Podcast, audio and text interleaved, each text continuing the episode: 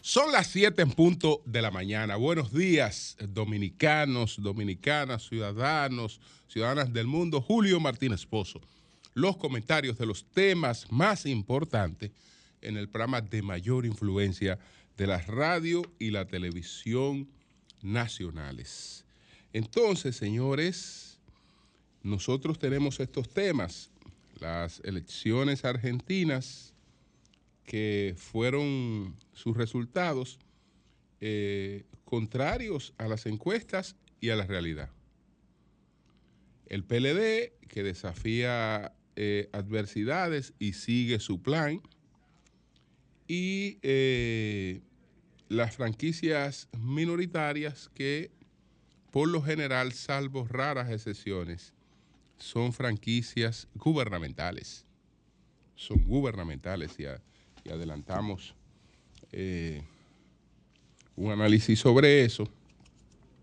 Y bueno, también hay otro tema con relación al tema de la, de la libertad, eh, de los procesos eh, jurídicos, que si tengo oportunidad lo toco y si no tengo tiempo, lo toco en cualquier momento, porque son temas que eh, no pierden vigencia, porque uno eh, le da un enfoque eh, que es atemporal.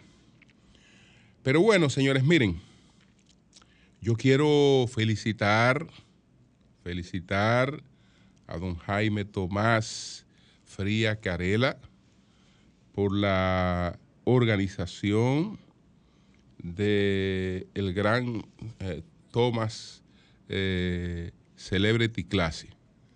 Esta fue la edición número 17 del Gran Thomas Celebrity Classic, eh, que lo organiza una fundación encabezada por Jaime Tomás que se llama Quality Life Foundation.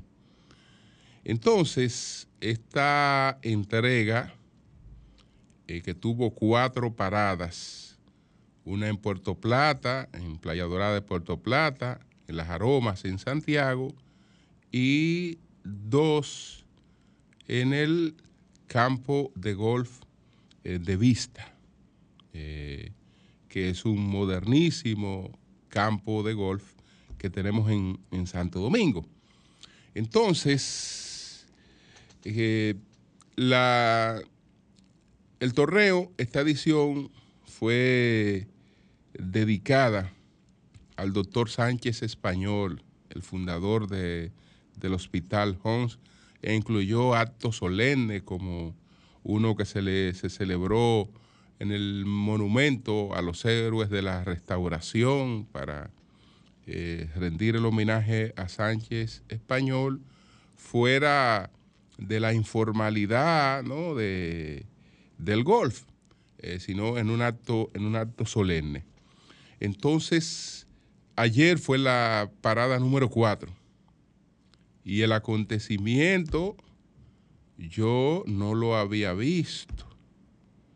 No sé si aquí se, se ha dado pero no lo creo. No lo creo. Tradicionalmente ha sido una tradición de estos torneos tener una jipeta Mercedes-Benz o un vehículo Mercedes-Benz en cada eh, par 3 eh, para el que haga un hoyo en uno. Es decir, hay eh, en cuatro par 3 hay cuatro eh, vehículos de alta gama, Mercedes-Benz, que el que entre la bola en uno, pues lo gana. El año pasado vi en Puerto Plata un amigo que justamente andaba con el otro amigo ayer que hizo el hoyo en uno, que le entró la bola, pero la bola le salió. Después de la celebración y de los gritos de todo el que estaba ahí. Pero la bola salió después que, había, que había entrado. ahora eh, pues la bola entró y no salió. Y estamos hablando de que Pascual Arias se ganó un vehículo Mercedes-Benz eh, GLE 53. Estamos hablando de una Jeepeta, la de eh, mayor confort, la de más alta gama de Mercedes. 190 mil dólares. Pero eh, la, la suerte, la suerte viene acompañada la suerte viene acompañada porque caramba, si ese caballero se sacó eh, una jipeta de 190 mil dólares, un Rolex de 30 mil, debió sacárselo la otra persona, ¿no? Con la jipeta venía un Rolex. Venía un Rolex. Es decir, que él, sin grandes planes en ese, en ese torneo, pues salió con 220 eh, mil dólares. Digamos que con 220 mil dólares en, en premio en el día de ayer.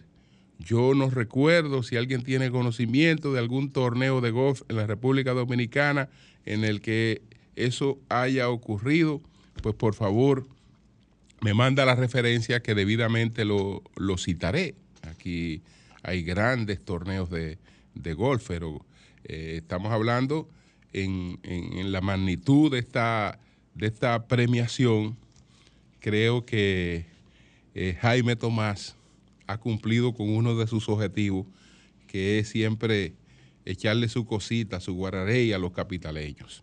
Entonces, eh, este torneo fue en la capital y se produjo ese, ese hecho. Felicitaciones a Jaime Tomás, felicitaciones a Jimmy Frías eh, Velázquez, que es el que está al frente de toda la parte operativa. Eh, un saludo especial para don Rafael Octavio Castillo, que es el director técnico de los Gran Tomas y de todos los torneos que se celebran en, en el Cibao. Así es que, al igual que el, que el torneo de, de Adozona.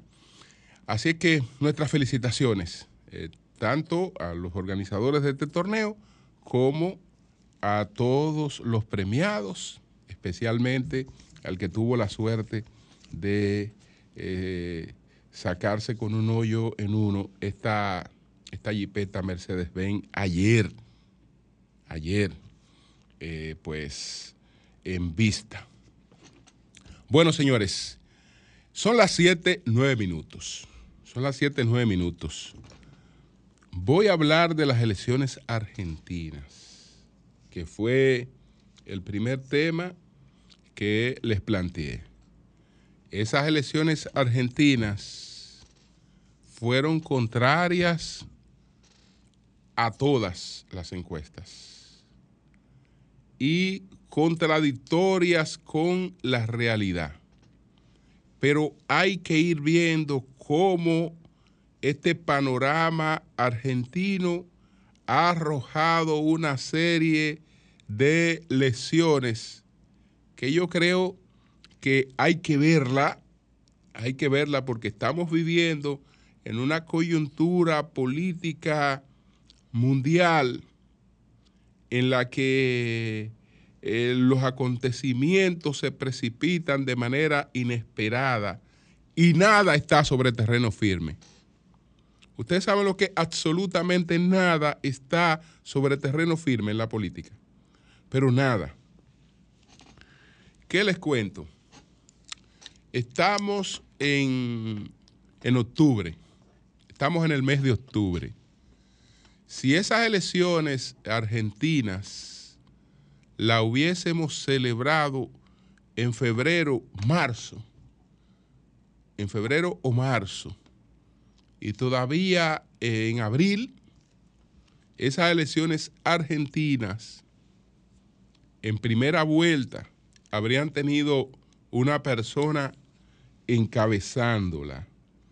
Esa persona que encabezaba todas las preferencias en el primer cuarto del año, en el primer trimestre del año, la persona que encabezaba todas las encuestas en Argentina se llama Patricia Burri. Y Patricia Burri quedó en un tercer lugar. En Argentina eh, se celebraron en agosto las elecciones primarias. Esas elecciones se llaman paso. Esas elecciones tienen más importancia que una encuesta, porque no son una expresión de la realidad, son la realidad misma expresada en votos. Porque digamos que la encuesta es un retrato, es un dibujo de la realidad pero eh, es, un dibujo, es una fotografía de la realidad que depende a qué distancia de la realidad se, eh, digamos, se tome. Si usted eh, toma una fotografía aérea de, de una zona, de un barrio, pues usted tiene una visión de lo que hay en ese barrio pero la visión que usted ve aérea es una visión tranquila, ahí no hay problema, ahí no hay nada. Es decir, eh, una cosa es esa, esa visión que usted tenga, esa fotografía, y otra cosa es, es la realidad. Entonces, ¿qué ocurre? Esas primarias se llaman paso por las cuatro características que tienen. Son primarias son abiertas, es decir, la, la P es primaria, A abierta. La S es simultánea y la O son obligatorias. Es decir, son primarias abiertas, simultáneas y obligatorias. Todo el que aspire a la presidencia eh, o a otro cargo tiene que someterse a esas primarias. Y los partidos que van a presentar cargos tienen que llevarlo a esas primarias. Porque de lo contrario no hay legalidad para presentar candidatura. Entonces eso es simultáneo, eso es el mismo día. Se supone que ahí el partido que es más fuerte se expresa como el más fuerte. Y la candidatura que es la más fuerte se expresa como la más fuerte. Entonces nosotros empezamos con un primer trimestre en la que la señora eh, eh, Patricia Bursi, eh, encabezaba las, las encuestas. Pero cuando, cuando en Argentina se llegó a paso, a las primarias simultáneas, abiertas y obligatorias, que se celebraron el 13 de agosto, hubo una sorpresa. Las encuestas decían que la paso la iba a ganar Patricia. Pero ahí emergió una candidatura que se colocó como la gran sorpresa de la paso, que fue la de Javier Milei. Entonces, los resultados de paso fueron los siguientes. Fueron los siguientes. Javier Milei quedó en primer lugar. En, eh, quedó en primer lugar Javier Milei con un 28%, un 29%. Eh, Libertad avanza, casi un 30%, 29.86, digamos que un 30%. En las primarias obligatorias, un 30%.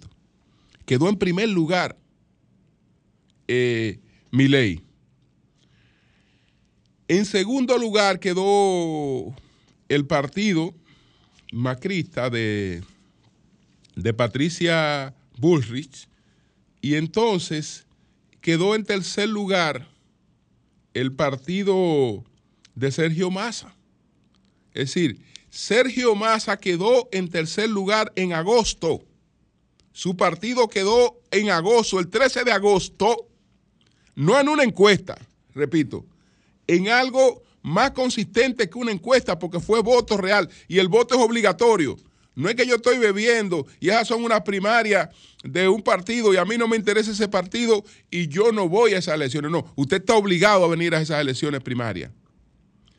Porque incluso el que no va a las primarias no tiene derecho a votar en las elecciones generales, a menos que en 60 días no vaya ante el tribunal electoral con una excusa. Mire, yo estaba enfermo, yo estaba fuera del país, yo tuve este impedimento.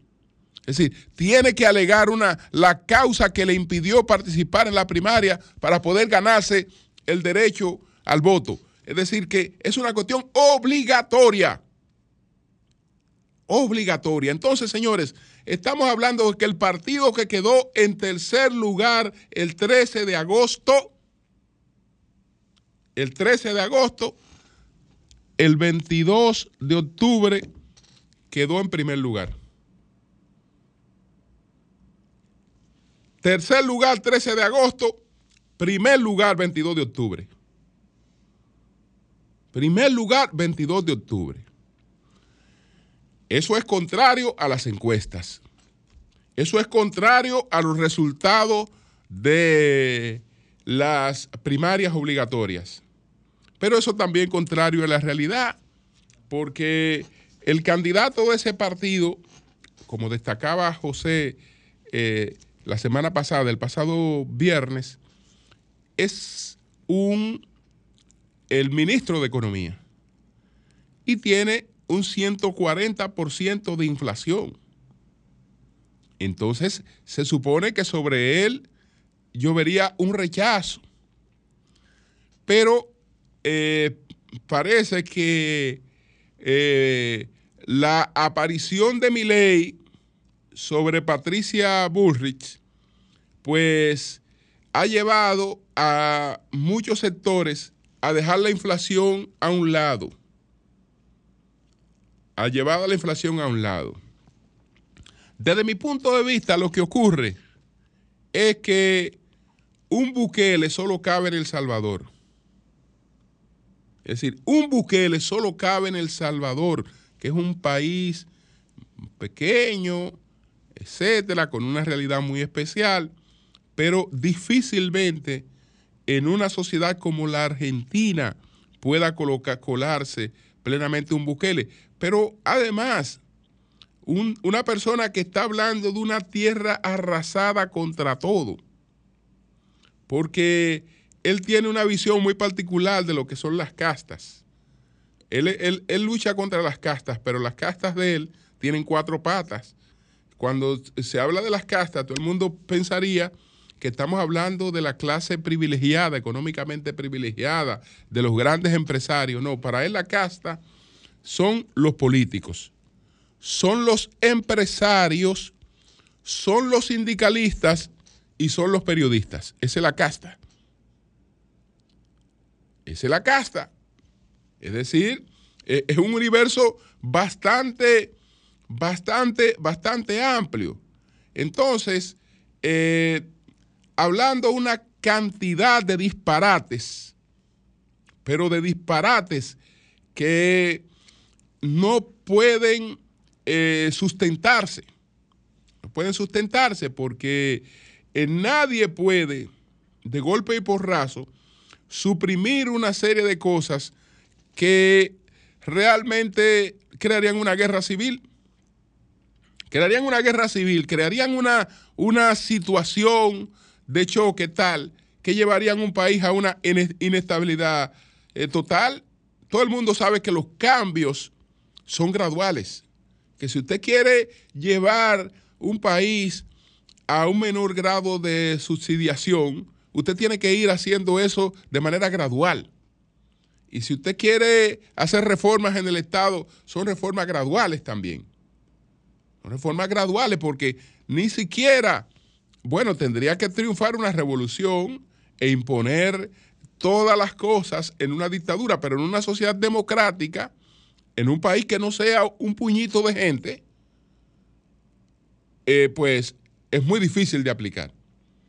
Entonces, yo creo que eh, con todas estas locuras de las que habló este hombre, eh, mucha gente pues dijo, no, no, no, no, pero es preferible, es preferible eh, eh, masa, a pesar de la inflación, pero es preferible porque aquí yo voy a comer caro, pero el otro me va a llevar una guerra civil y me va a destruir este país. El otro me va a destruir, es a, destruirlo todo que viene. entonces, yo creo que ya el efecto sorpresa de él con este golpe realmente queda, queda muy desmejorado y eh, los otros actores, los otros actores tendrán que tener cuidado porque las posiciones conservadoras no son necesariamente posiciones de ultraderecha. No son necesariamente posiciones de ultraderecha, es decir, las posiciones liberales no son necesariamente posiciones de ultraderecha. Hay, hay, hay muchos espacios de diferenciación. Hay gente que apuesta por la estabilidad de una sociedad y por los cambios eh, graduales. Entonces, en ese marco, yo creo que se le hace difícil a Massa volver a remontar, porque ¿qué tendría que hacer ahora? Ahora él tiene que si le afectó la radicalidad del discurso, recoger parte de la radicalidad del discurso, y eso lo hunde. Eso lo hunde. Entonces, ¿quién puede comprometerse con un loco? Al extremo de que, de que yo vaya a ser responsable después de, cualquier cosa, aunque yo me sienta más próximo a él que al otro. Pero es, con la locura que yo me estoy comprometiendo. Por lo menos en lo que él plantea, aunque él no lo sea, pero los planteamientos que hace son de un loco. Entonces, ya veremos ahí qué, qué pasa, pero yo dudo que después de lo ocurrido ayer él siga remontando. Él siga remontando. Eh, si Massa hubiese estado un poquito más alto en esa remontada, gana las elecciones en primera vuelta. Porque él ha quedado con un 36 y algo. Es un 40 que necesitaba para ganar en primera vuelta. Es un 40 que necesitaba para ganar en primera vuelta. Eh, que llevaba la diferencia a 10 eh, con relación al segundo. Entonces, ahí hay muchas posibilidades de que sea él que eh, conserve el que, que, alcance el triunfo en estas elecciones. En el caso de Sergio Massa, que ha sido el que quedó arriba estando en tercer lugar en las primarias y no siendo el favorito de las encuestas. No, ninguna encuesta decía que Massa quedaba en primer lugar. Ninguna encuesta decía que él quedaba en primer lugar, ninguna. Ninguna. Entonces, eso es lo que tiene que ver con los resultados de las elecciones ayer en, Argentina. Bueno, el PLD es un partido que ha tenido que desafiar las adversidades. Es un partido que ha estado, ha estado en el ojo de una persecución sin duda alguna política, porque no he tenido la menor duda de que se ha tratado siempre de una persecución política. Del lawfare, porque eh, la forma en la que se ha llevado a cabo, privilegiando más el espectáculo que los propios expedientes, por lo que hemos tenido mucho espectáculo e inconsistencia en expedientes. Y expedientes que incluso no son eh, reducibles a un proceso penal que no caben dentro de un proceso penal, pero sí caben dentro de, una, de un impacto mediático, pues en medio de todo eso, más eh, las dificultades que se presentan dentro, del, dentro, dentro de la oposición, porque como ese partido estuvo 20 años en el poder, hay gente que se eh, acostumbró eh, solamente a eso y no saben que los partidos están para estar en el gobierno y para estar en la oposición. Que te toca estar en el gobierno, pero también te toca estar en la oposición. Entonces hay gente como que de repente se le olvidó que al que le toca gobierno también le toca oposición. En la democracia, no, no, no. Al PRM le tocará oposición. Si no le toca en las próximas elecciones, le tocará en la de arriba. Le toca oposición. Eh, eh, esa, esa, es una regla de la democracia. Si al que le toca gobierno, le toca oposición. Pero mucha gente ya no está en esa. Ya no está en esa. Entonces aquí lo que hay es persecución y oposición. Más la fragmentación que sufrió la organización con eh, la salida del doctor Fernández y la creación de otra organización política.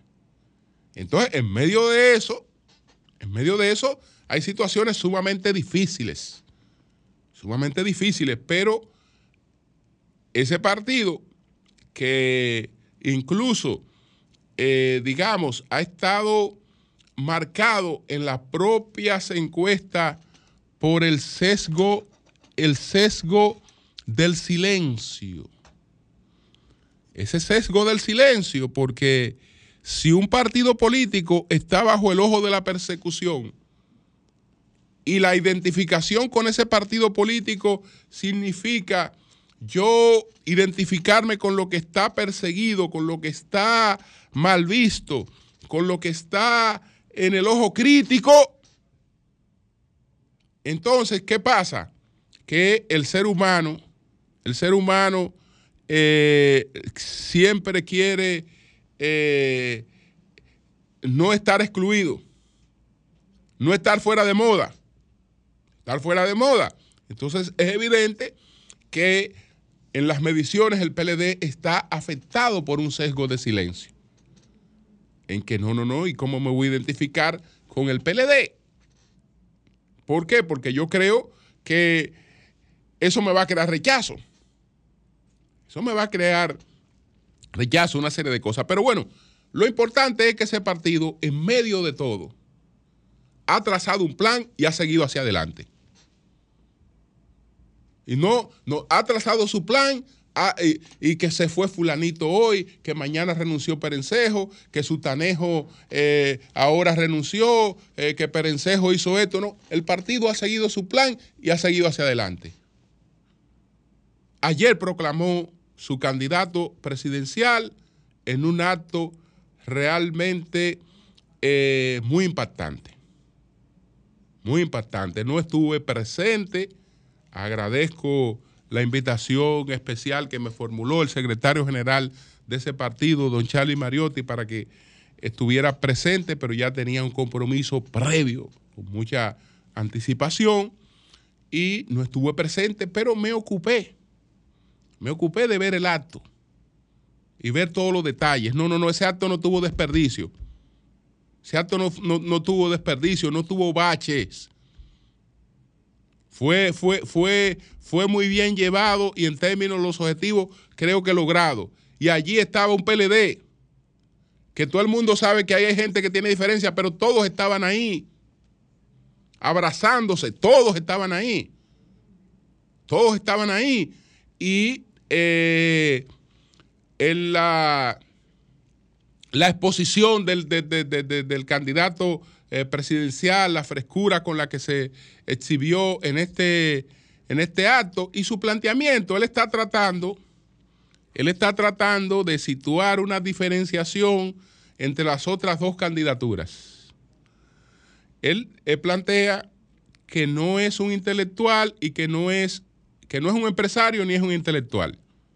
Es decir, cuando habla de que no es empresario, evidentemente que se refiere al presidente Abinader. Cuando habla de que no es intelectual, alude al presidente Fernández, sino que él se presenta como una persona con eh, sentido de la, de la ejecución, de la, de la gobernanza, como una persona que en su trayectoria, que fue muy bien resumida ahí, pues donde quiera que ha estado, ha procurado transformaciones y ha salido airoso de, de, los desafíos y tiene una experiencia de Estado. La tiene, evidentemente que la tiene, una experiencia de Estado, que eso, que eso, es, que eso es importantísimo. Eso es importantísimo. Quien llega a la presidencia de la República, habiendo tenido primero la oportunidad de ser legislador, va con un gran cúmulo de experiencia que le hace falta al que ha estado ahí sin haber sido legislador. El que ha estado ahí sin haber sido legislador, aunque se haya desempeñado bien, esa experiencia seguro que, la, que, que ha debido echarla de menos.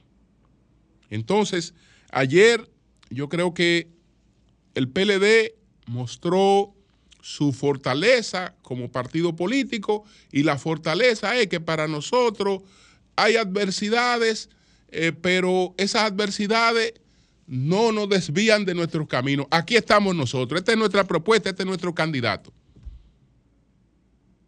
Y aquí estamos nosotros. Y aquí está el que quiere estar. Aquí está el que quiere estar. El que no quiere estar, bueno, hay otras opciones, pero aquí está el que quiere estar. Entonces, me pareció bastante contundente esa, esa demostración del día de ayer, en este acto de proclamación de la candidatura de Abel Martínez. Ayer, por otra parte,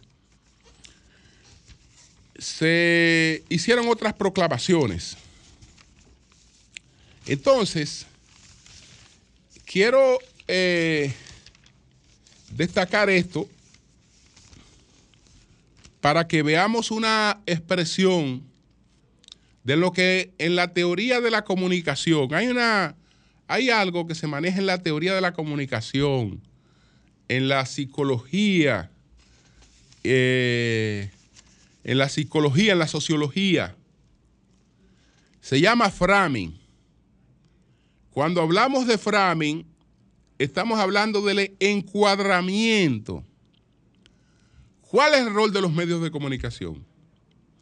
Nosotros se supone que somos eh, una intermediación entre los acontecimientos y la sociedad. Y esa intermediación entre los acontecimientos y la sociedad se supone que tiene que ser transparente, libre de sesgo, etcétera, pero en la práctica no lo es. No lo es.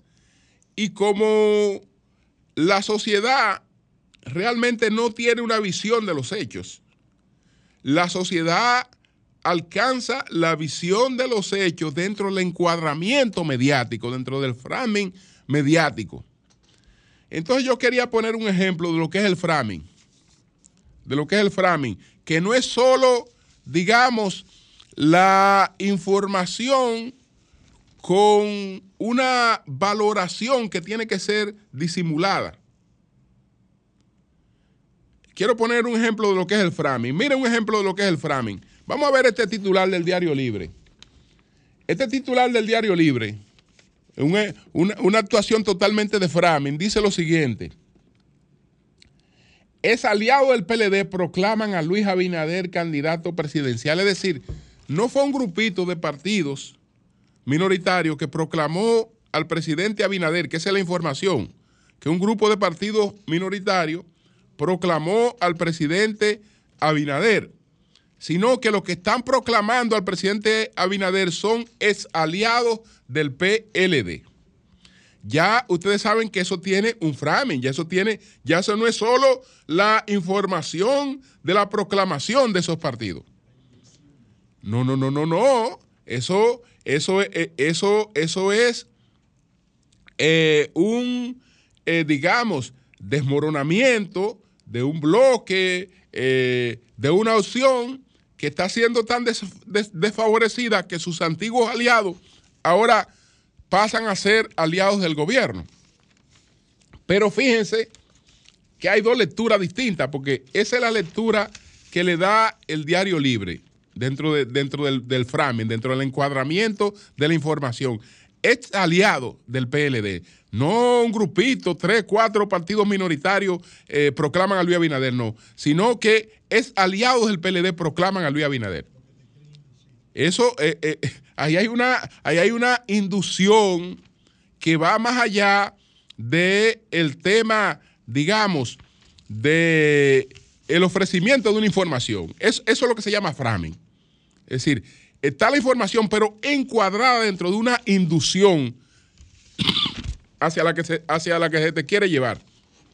Pero miren este, por ejemplo. Este es el periódico El Día. Partidos pequeños se agrupan cerca del poder.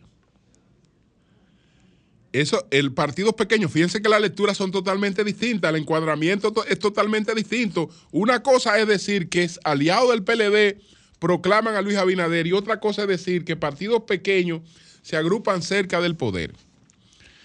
A propósito de este framing, a propósito de este framing, mis queridos amigos del Diario Libre, no son es aliados del PLD los que están apoyando a al presidente Abinader. Los que están apoyando al presidente Abinader, de lo que son aliados es del gobierno. De lo, que, de, lo que son aliados es del que esté ahí, del que tenga la presidencia, del que tenga la banda, del que tenga los decretos. De eso que ellos son aliados. Entonces, no, es, eh, no, no, era del PLD que ellos eran aliados. Ellos eran aliados del gobierno. Es más, ellos son coherentes. Ellos no han cambiado su ruta, ellos no han cambiado su horizonte. Es aliados del gobierno. Se alían con el gobierno. O es aliado del anterior gobierno, se alían con el nuevo gobierno. Eh, pues, ya, eh, fíjense que eso, que eso es otra cosa. Es aliado del anterior gobierno, se alían con el nuevo gobierno. Eso es otra cosa. Porque eso es lo que pasa. Eso es lo que pasa. Esas, esas, esas pequeñas formaciones políticas son del gobierno son del que tenga cositas que repartir. No son de más nadie, salvo excepciones. Porque aquí hay eh, partidos que tienen valor ideológico. La Fuerza Nacional Progresista es un partido con valor ideológico. La Fuerza Nacional Progresista no se alía eh, eh, por que se está aproximando o porque quiere un decretico, porque para eso tendría que, haber otra cosa de por medio. Es decir, es un partido con valor ideológico. Eh, el PQDC de Elías Wessing Chávez es un partido que tiene valor ideológico. Un partido que tiene valores ideológicos que eh, incluyen, eh, que pesan en, el, en, el, tipo de alianza que, que abrazan. Pero la mayoría de esos partidos minoritarios no tienen ningún valor ideológico. Entonces, el valor ideológico es estar cerca del poder, cerca del que tiene los decretos y más nada. Entonces, no es verdad que eran aliados del PLD, eran aliados del gobierno y siguen siendo aliados del gobierno, porque el, el PLD ya no es gobierno. Entonces son aliados del que está en el gobierno. Y punto.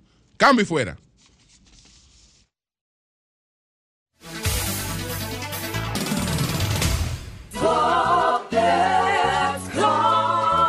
Señor constructor, en el FOPECOMS seguimos avanzando y ahora estamos más cerca de ti en nuestra sede principal de la avenida 27 de febrero 272 esquina Rosa Duarte para servirte mejor y garantizar la protección de los trabajadores de la construcción. Recuerda que cumpliendo con la ley 686 garantizarás el futuro de tu servidor y el crecimiento de la nación. Fondo de pensiones de los trabajadores de la construcción más que pensión. Yo estoy creciendo fuerte. Y yo creciendo bella. Con Chocorrica. Con Chocorrica. Con Chocorrica. Qué cosa buena. Yo estoy como un torito. Y yo como una estrella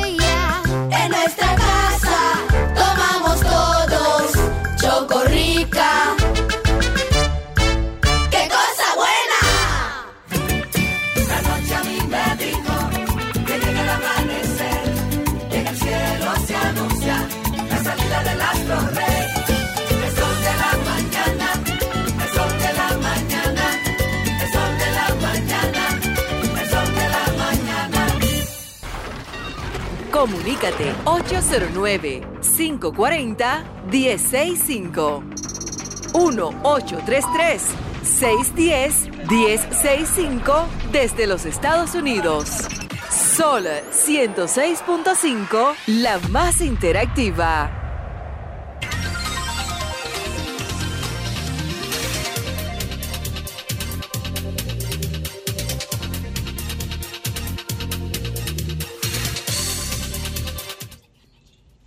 Bien, pues continuamos, continuamos. Buenos días, adelante, buenos días.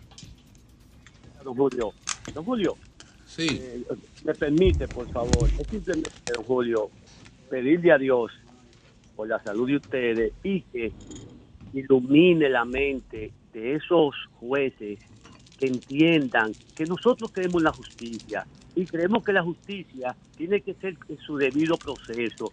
José Ramón Peralta, un hombre que no debe estar, es un hombre bueno, con sentimiento, con familia y no va para ningún lado, no se va a escapar, por favor, tómenlo en cuenta y, y- y saquen ese hombre, que es un hombre de paz.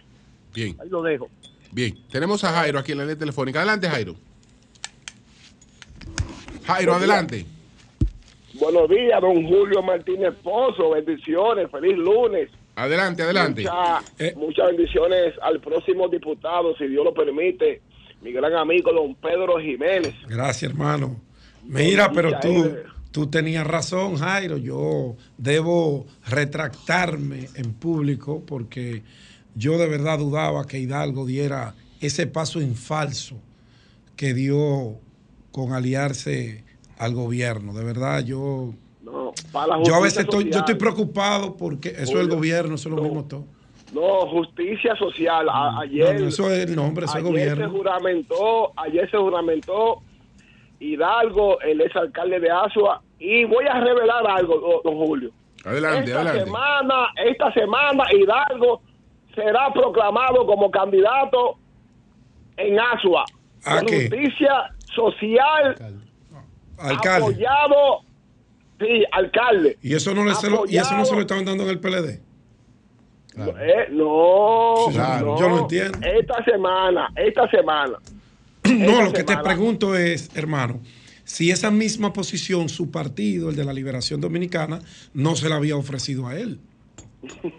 Te Tú pregunto, sabes cómo, tú sabes cómo se maneja la cosa. Y me la voy a jugar también. ten cuidado. La segunda, no. eh, eh, te voy a hacer la segunda, Julio.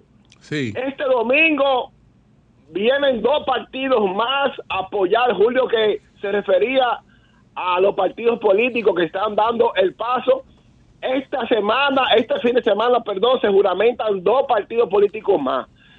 El domingo a las 11 de la mañana se juramenta el Partido Revolucionario Independiente PRI. Y el sábado... Ya, ya se pusieron de acuerdo con Trajano. Sí, el domingo a las 11 se juramenta el PRI y el sábado se juramenta otro que ahorita me dan los detalles. Parece que es uno muy grande que se va a juramentar también. Va a proclamar al presidente Luis Abinader el sábado también. Son dos, sábado y domingo, como lo fue Mira. ayer eh, con el cívico Ay, espera, espera. ¿Qué fue lo que pasó con el cívico renovador? Porque ahí prácticamente el general obligó al presidente a firmar un decreto en público, ahora No, y no. después. Que se la jugó, Y Luis juró. Que se la, que se la jugó. Es que él tenía duda de que no le cumplan.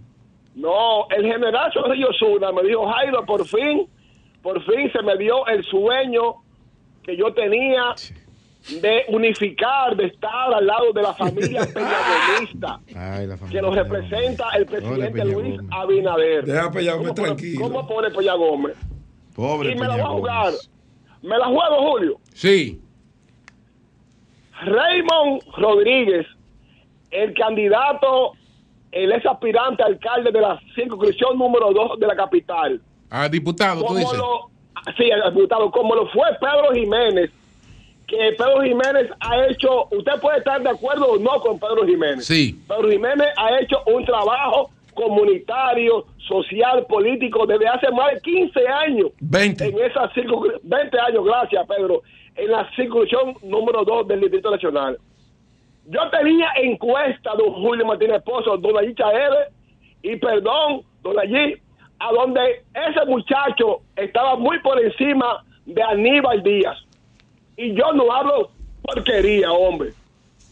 Oye, vuelvo, y- vuelvo y repito, Raymond Rodríguez estaba muy por encima de Aníbal Díaz. Bueno, y yo- que pusieron fue Yo, Aníbal Díaz. yo vi otras encuestas, yo vi otras encuestas donde Aníbal Díaz estaba en un segundo lugar detrás de Alfredo Pacheco Bueno. en la circunscripción número 2 del Distrito Nacional. Te voy a mencionar los números que yo vi. Ok, pero ¿qué, pa- qué va a pasar con, No, con Raymond? ¿Qué va a pasar con Raymond? Ya, ya los números pasaron. Sí. No hay espacio. No, no, Raymond se va a quedar tranquilo Ah, y va a continuar su carrera política. Pero yo tengo que decir, la verdad, los números que yo vi fue No. Alfredo Pacheco, Manuel Núñez, Esa es que tu verdad. regidor actualmente, y Raymond en el número 3. Yo respeto la decisión eh, o, o lo que lo que dice mi gran amigo Don Mayicha pero esa es la verdad. Como no, como no pasó el Torito en Bonao, porque yo yo me juramenté en el PRM, pero yo no alquilo mi cabeza. Y lo sabe Pedro Jiménez. Lo Y lo sabe estoy de Pedro acuerdo, Jiménez. estoy de acuerdo. Y lo sabe Pedro Jiménez. Yo me juramenté, soy PRMista, pero yo voy a decir lo malo y lo bueno en el PRM. Y le voy a decir a varios funcionarios del gobierno que vengo duro, que dejen de estar persiguiendo a compañeros que no están con su tendencia. Que lo dejen tranquilo. Y todavía eso existe en la tendencia eh, eh, en sí, el PRM. a veces, sí, a veces hay, hay funcionarios como que se desvían, como que se, como que se incomodan, no, no, no, que dejen de estar persiguiendo compañeros por su tendencia. A los compañeros hay que dejarlos tranquilos. Bien. Ahora, la encuesta que yo vi para concluir, don Julio en Bonao es que me daba a mí Orlando Martínez y yo ni siquiera conozco a ese caballero, pero yo tengo que decir la verdad, porque si no me muero con la verdad. Bueno, él tiene, él, tiene, él tiene una rueda de prensa, Orlando Martínez. Bueno, yo estoy diciendo lo que Ah. Yo no hay. creo que Orlando Martínez vaya a dejar eso así, ¿no? Yo estoy diciendo lo que hay. Yo dije. Jairo, yo dije en este programa, puede ser que sí, puede ser que no, que Orlando Martínez había amenazado con irse del Partido Revolucionario Moderno si le quitaban la candidatura a senador que él había ganado, según él, él le dijo a sus seguidores. Vamos a ver cuál es el anuncio que tiene entonces Orla- Orlando Martínez a, a la militancia del PRM. El Torito, y lo sabe Julio que maneja encuesta. El, el Torito no era, no era el preferido en Bonao en los actuales momentos. Era mi preferido. Yo- Es mi preferido. No, no era. Era el tuyo, Pedro. El tuyo Ah, bueno, era. yo estoy hablando por mí. El tuyo. Es mi amigo. Pero No era, no era el del pueblo. Bueno, aquí no estamos cuestión de amigos, ¿eh? Eh, Bueno. cuestión de amigos porque si era Eh, amigo, bueno. Gracias, Jairo, gracias. Ahorita, ya para concluir, Julio, ahorita te estoy investigando una exclusiva. Y si es cierto, ahorita te la doy. ¿Quién es que se va ahora? ¿Quién, quién, quién va, Bueno, ¿A quién van a comprar? Es una, es una, no, no, no. Aquí el gobierno no está comprando nada. Es más del 50%. Bye. Ay, qué- qué dinámico y pues, alegre. gracias, Jairo, gracias, gracias. Este Jairo, un Gracias, abrazo, gracias. Jairo. Bueno, señores, eh, bueno, nuestra solidaridad lo estuvimos acompañando el pasado sábado la funeraria Blandino en Herrera, eh, nuestro querido hermano Carlos Tomás del Pozo. Así es. Su madre, doña Mercedes de las Rosas, eh, pues falleció en la madrugada del pasado sábado y fue sepultada en el día de ayer en el cementerio Cristo, Cristo Redentor. Doña Mercedes de las Rosas, viuda del Pozo, la madre de Carlos Tomás del Pozo. Ella tenía 93 años de edad y falleció el pasado sábado. Así Y- que nuestra solidaridad con él, con Igual. toda su familia. Yo estuve por allá ayer dándole un abrazo a mi gran amigo Carlos Tomás del Pozo. Un momento difícil para él. Yo sé todo lo que ellos pasaron en los últimos meses con la salud de su madre, que ya partió a un lugar santo y sagrado como ella fue. Toda mi solidaridad, hermano. Un abrazo. Yo me uno también a, a esas condolencias. eh, precisamente me acabo de enterar ahora por eh, lo dicho por el maestro y por ti, Pedro, pero desde aquí nuestro abrazo para ese gran amigo, ese gran comunicador. Y yo también, Nayib. Un abrazo de solidaridad. Todo el que conoce a Carlos Tomás del Pozo termina queriéndolo, porque es un ser humano muy especial y eso habla mucho de esa familia, de esa madre que lo crió. Nuestro abrazo. Bien. Buenos días, adelante. Don Julio, anoche, a eso de las nueve de la noche, vi un tweet de Adán Peguero. Parece como que está sonando algo por ahí. Porque Adán Peguero puso una, una pequeña frase que dijo, la garantía de ustedes soy yo. ¿Qué le habrá dicho la serpiente a Adán ayer en el paraíso? Bueno, vamos a esperar a ver. Son las siete- Cosa. Son las 7:52 minutos. Buenos días, allí adelante. Gracias, don Julio Martínez Pozo. Muy buenos días a todo el país. Y por supuesto, a este equipazo del sol de la mañana. Escuché, don Julio, con mucho detenimiento ese extraordinario análisis que usted hizo de la situación en Argentina. Eh, como usted analizó el tema de Milei, el tema de Sergio Massa, Di- de discúlpame, Patricia Bullrich. di- discúlpame allí para que desarrolle sin interrupción. Me llaman una fuente de entero crédito y me dice que Orlando, el de Bonao, que él se queda en el PRM porque tiene algunos temores de que si da un paso eh, se pueda contraer armar algún tipo de persecución de esas cosas. Tú sabes cómo son ¿Cómo los gobiernos. Sí, que él se queda, que él Bueno. se queda, que él se queda. Bueno, qué bueno que se queda. Se queda. Pues don Julio hablaba, ¿verdad?, de lo ocurrido en el día de ayer en Argentina. Y la semana pasada, eh, gran parte del staff de este programa, con excepción del maestro Julio Martínez Pozo, daba por un hecho que Javier Milei iba a quedar en primer lugar en la primera vuelta. Y algunos más osados decían que él se iba en primera vuelta, que él iba a alcanzar ese 40% con 10 puntos de ventaja de su más cercano competidor y que iba a ganar en la primera vuelta las elecciones de Argentina. Bueno, yo realmente no creía eso porque eh, la verdad creo que no es lo que más le conviene a un país como Argentina en este momento, que un individuo que se maneja de esa manera eh, pueda alcanzar la presidencia de la República, independientemente de los graves problemas que tiene ese país este, en este momento gobernado por el peronismo, que es el partido, eh, ¿verdad? Es la línea política a la que pertenece eh, Sergio Massa, independientemente de eso, siendo ministro de Economía del gobierno actual. Pero eh, una persona con el desequilibrio mental que parece tener el señor Javier Milei, yo no creo que sea lo más conveniente para un país como Argentina. Yo anoche estaba dándole eh, una miradita nuevamente al video en el, en el Movie Star. Óyeme, por Dios, pero ese hombre, ese señor está loco. Él decía muchísimas cosas en el discurso y entre cada cosa que decía le llamaba hijos de puta. Ay, perdón, eso es una mala palabra, perdónenme. Perdónenme. Los- los- los niños van a la escuela. Perdónenme los niños. Sí, sí, perdónenme los niños que están. eh, él le decía HDP, exacto. A la gente, le voceaba a la gente que lo aclamaba. ¿eh?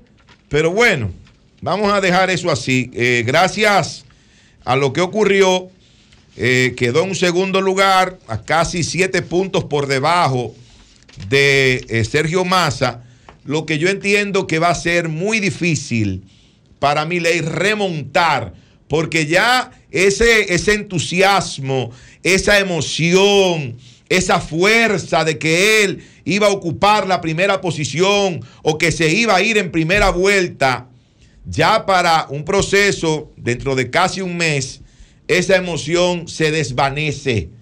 Ese, esa, esa fuerza, ¿verdad? De la participación en este primer proceso ya no será la misma para ese proceso de segunda vuelta que si Sergio Massa, su partido, eh, la línea política que él representa, sus asesores, si hacen buenos amarres, si hacen buenos amarres, van a poder ganar fácilmente la presidencia en Argentina.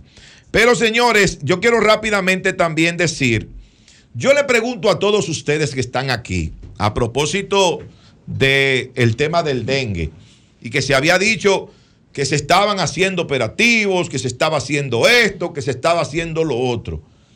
Y le pregunto al país que nos escucha, real y efectivamente usted había visto en su barrio, en su sector, un movimiento, un despliegue de personas trabajando para eliminar criaderos, trabajando en fumigación, trabajando en orientación de la población como se vio este fin de semana.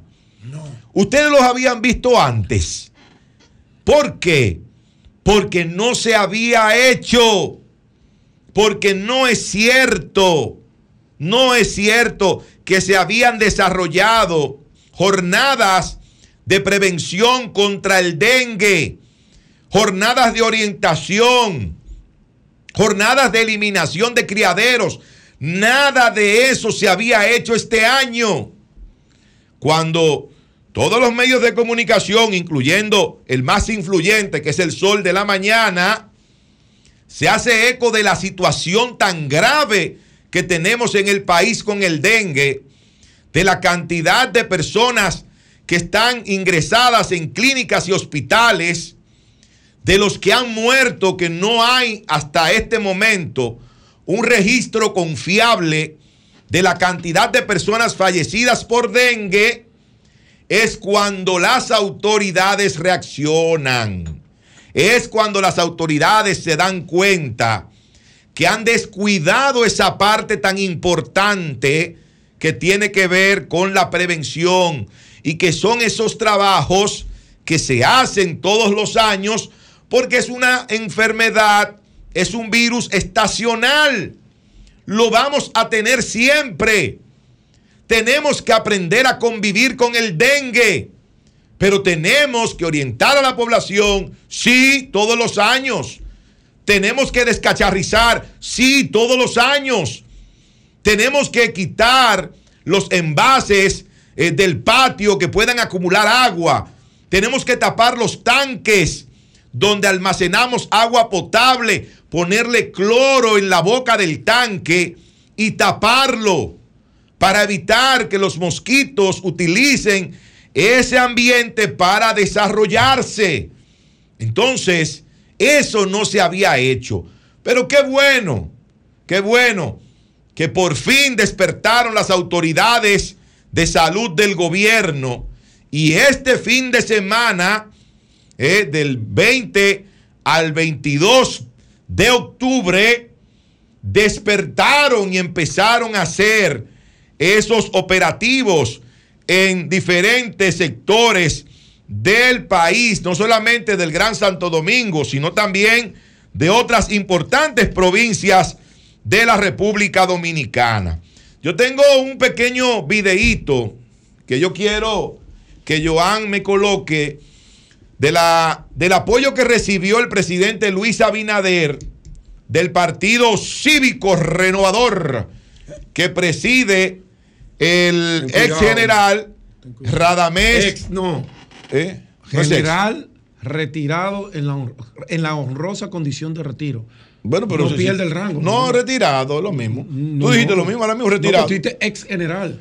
Bueno, general retirado. Puesto en la honrosa O en la de- reserva. no, en la honrosa. Ah, bueno. Así dice el decreto. En, con- en honrosa condición de retiro. correcto, correcto. Eh, Radamés Zorrilla Osuna. El Partido Cívico Eh, Renovador. Así que vamos a poner ese pequeño videíto, por favor. Adelante.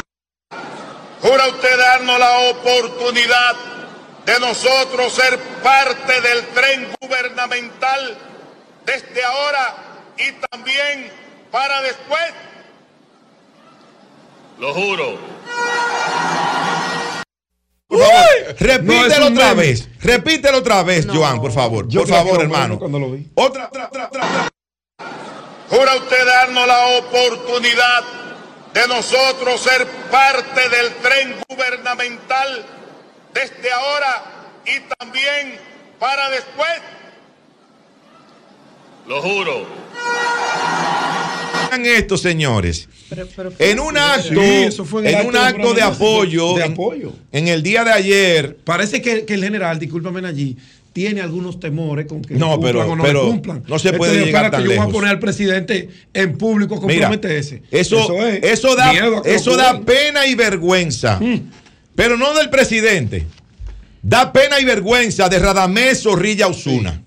Y de eso que se llama de que partido cívico, cívico. Porque el presidente fue sorprendido. Claro. Ahora, ahora no puede decir otra cosa. No, Claro. Le va a decir, no, no, no, lo juro. No, no, pero Julio, de eso podemos hablar en privado. Julio, No, no, no, no, haber no, no, no, no, salido con algo muy jocoso. No, pero no estaba preparado para lo eso. no, pusieron de relajo. No, debió dejarse poner de relajo. Él debió decir, para eso, sí, lo juro, cuando ganemos, te pa cuando ganemos te nombro. ¿Qué sé yo? Sí, lo juro, pero cuando ganemos, Zorrilla. No. Cuando ganemos. Claro. Pero ¿cómo es posible que Zorrilla Osuna, prácticamente a, a punta de carabina, como estamos hablando de guardias, le diga al presidente, usted me va a nombrar ahora y después? Porque él dice que él quiere entrar al tren gubernamental desde ahora y después. El después se supone que si el Partido Revolucionario Moderno y el presidente Luis Abinader logra reelegirse, bueno, pues él quiere continuar también en ese cuatrienio. Él quiere continuar siendo funcionario. Regularmente cuando se hace ese tipo de juramentaciones, se habla de principios. ¿Eh? Se Ahí habla de se principios. final. Se habla. Ahí se fueron por el final. Se habla de propuestas de que él va a encabezar, que va a encabezar la boleta de Eso ese es partido que le está apoyando, Claro. ¿verdad? Es de eso que se habla. Pero yo de verdad que me sorprendí cuando veo al general retirado Radamés Zorrilla Osuna decirle en esos términos al presidente Luis Abinader No se desesperó el general. que él quiere un cargo en el gobierno. se- Está desesperado. Se desesperó el general. Está sí. desesperado. Y, y- y está tan mal. Sí, no está- por Dios, pero no, mal pero- estoy yo. No, no, no, pero se Él va a estar mal, eh, Zorrilla Osuna. Cuando estuvo ocho años. Ocho años en el gobierno de Danilo Medina. Si yo hubiese sido el presidente Además, tenía el Abinader, presidente ahí al lado, ¿no? Porque eso hay que respetar la figura del Presidente. Porque ahí. Abusó ¿tú sabes cuál del presidente. Escucha, Abusó del presidente. Oye, esto, Nayib. Porque lo sorprendió. Nayib, Sí, si sí. yo soy el presidente, si hubiese sido yo, no lo soy, claro. Yo le digo, es que esto es un acto político. Claro. Lo de la presidencia y el gobierno es otra cosa. No, pero es que ahí en ese Pero momento. Y el juramento que puedo No, hacer es cumplir con la constitución y las leyes. Él, Luis, él Luis se pudo haber salido con algo. Él, él sale bien de ciertas Me- preguntas. me imagino- me imagino- De una manera jocosa pudo haberlo No, hecho pero eso es, No es eso fácil. fue sorprendido. No, no. Ya, ya tenía la mano arriba. Decreto tiene que salir hoy. Ya tenía porque no, Sí. no es una pregunta, porque cuando, a- cuando a ti te hacen una pregunta, Es diferente. Que tú le estás haciendo una pregunta, el entrevistado tiene un tiempecito que va pensando. Exacto, va exacto, Pero. ¿por, dónde, ¿Por dónde salgo? No, pero ese tiempo, él lo- está ahí. ¡pa! La mano levantada. La mano levantada. la única Él no le puede- palabra- él no le puede decir así a la mano. La, no, única, la palabra que, que cabía, maestro, en ese momento era sí lo juro. Era lo único. Ya, y, y- y él no- juró. Él, Y no podía, él no podía hacer más nada. Y él lo sabía, Zorrilla Porque Osuna lo fue- sabía. Lo sorprendió Pero totalmente. Ahora el general es un hombre estratégico, sí. Por eso Ya. entiendo que además de sorprenderlo, abusó.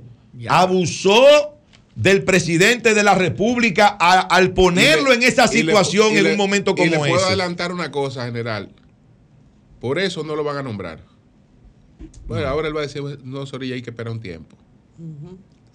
Hay que esperar un tiempo porque al, al ocurrir La eso... opinión pública. No, Claro. ah, ah, ah, sí, no, no, no. No, es que así no son las Eh, Fue, cosas. fue vulgar. Sí. Así es. Eso fue vulgar. Miren, señores, Se le finalmente. agradece, Nayib, la transparencia, que ya la gente sabe quién es él. Bueno, pero es que eso es natural. Eso es natural. Eh, Eso es Pero natural. hacerlo de, de manera tan No, él no descarada, Julio. bueno, ahí se le fue, él se desesperó.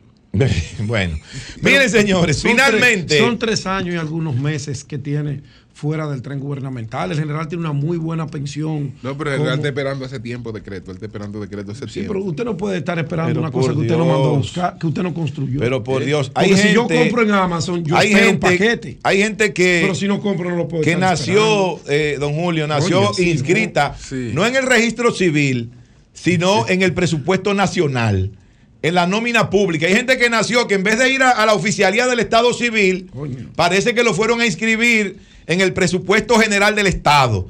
Ahí fue que lo inscribieron. Pero Fuerte, bueno. Muy fuerte allí. Bueno, muy mal, muy mal por el general retirado Radamés Zorrilla Osuna. Esa es mi opinión. Por otro lado, señores. Ahora, ahora, me escriben. Tú sabes que eso da espacio para todo tipo de cuestionamiento y para que la gente comience a locubrar cosas y que, que el general, mirando algunas eh, personas cercanas al presidente, de, de aliados, de gente del propio PRM que se le han prometido cosas y no han llegado todavía, él dijo, yo me voy a curar en salud.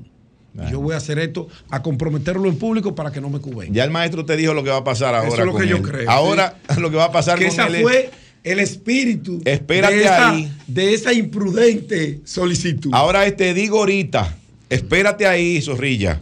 Pero bueno, señores. Pues, pues espérenlo entonces rompiendo el pacto. En el día de ayer, el Partido de la Liberación Dominicana realizó un extraordinario acto de proclamación de su candidato presidencial para las próximas elecciones del año 2024.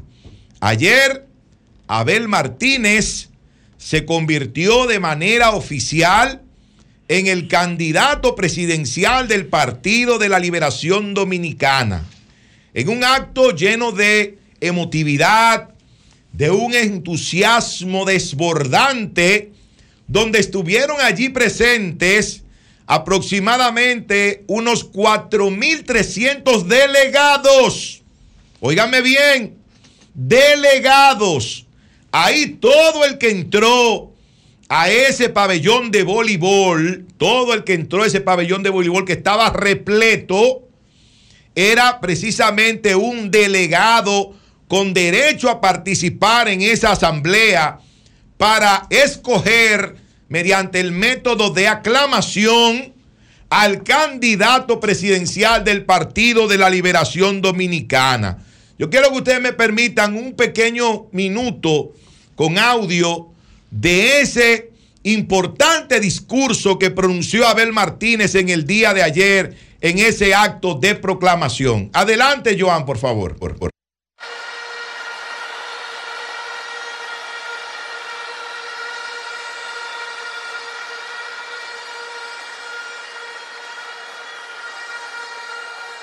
Pues cuando no hay dominicanidad, las fronteras no están bien cuidadas. Y no hay soberanía cuando un país extranjero tiene la osadía y la afrenta de quitarnos nuestros recursos hídricos por una simple negligencia del gobierno. En mi gobierno, quien no se alinea, que se vaya para su casa o lo mandaré yo.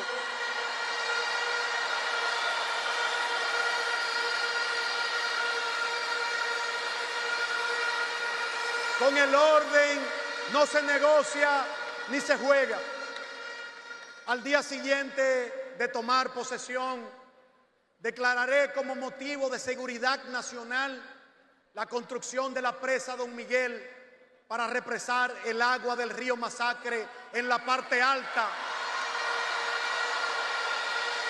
Gracias a Joan eh, por ese pequeño fragmento de ese importante discurso que pronunciara en el día de ayer Abel, Abel Martínez Durán, luego de ser proclamado y a la vez juramentado por el presidente Danilo Medina como el candidato oficial del Partido de la Liberación Dominicana. Él tuvo un discurso eh, donde presentó cinco ejes fundamentales de lo que es su propuesta de gobierno, donde está la transformación social que tiene que ver con las políticas públicas para apoyar a los más necesitados, la transformación productiva, donde habla del rescate del sector agropecuario, pero también el apoyo al sector industrial, al sector zonas francas, turismo, telecomunicaciones, servicios profesionales. También habló del sector minero. Eh, el, el tercero, el tercer eje, tiene que ver con la seguridad ciudadana, su compromiso de controlar la inseguridad ciudadana en la cual vivimos los dominicanos, el temor que tenemos a salir, el temor que tenemos al estar en nuestros pequeños negocios, de que puedan llegar delincuentes a atracarnos y posiblemente a matarnos. Habló también de la transformación del sector salud y de la educación. Hablaba de, la, de una salud preventiva y de una educación enfocada a la tecnología, a la modernidad, tantos empleos, por ejemplo, como desarrolladores que hay hoy en día en diferentes partes del mundo y que no pueden ser aprovechados por los jóvenes dominicanos, pero habló también del inglés por inmersión en el bachillerato, para que los eh, jóvenes, cuando terminen la escuela, tengan el, el, idioma inglés como una segunda lengua y tengan la oportunidad de insertarse en el mercado laboral. Pero también habló de la transformación migratoria, que precisamente esa parte del discurso que ustedes escucharon, él hacía referencia a una parte de esas cosas, de esas medidas que él tomaría desde la presidencia de la República. La verdad que fue un acto muy lucido, muy bonito, con la representación de los miembros del Comité Político del Partido de la Liberación Dominicana, los miembros del Comité Central, presidentes provinciales, municipales, de seccionales, presidentes de comités intermedios. Ahí estaban los delegados del PLD que ayer le dieron un espaldarazo a Abel Martínez, seleccionándolo como candidato oficial del Partido de la Liberación Dominicana. Como decía él, aquí están los leales, aquí están los peledeístas de corazón, los peledeístas de verdad, eh, y que van a seguir trabajando y acompañándolo. Cuando Danilo lo juramentó, Danilo le dijo que él, él tenía sobre sus hombros y tenía en sus manos la conducción del Partido de la Liberación Dominicana para llevarlo nuevamente al poder y al Palacio Nacional a partir del mes de agosto del año 2024. Así que yo quiero felicitar a toda la familia peledeísta por ese extraordinario acto masivo del día de ayer, porque a partir de este momento, como dijo Abel Martínez, comienza la transformación para ser la mejor República Dominicana de todos los tiempos. Cambio fuera.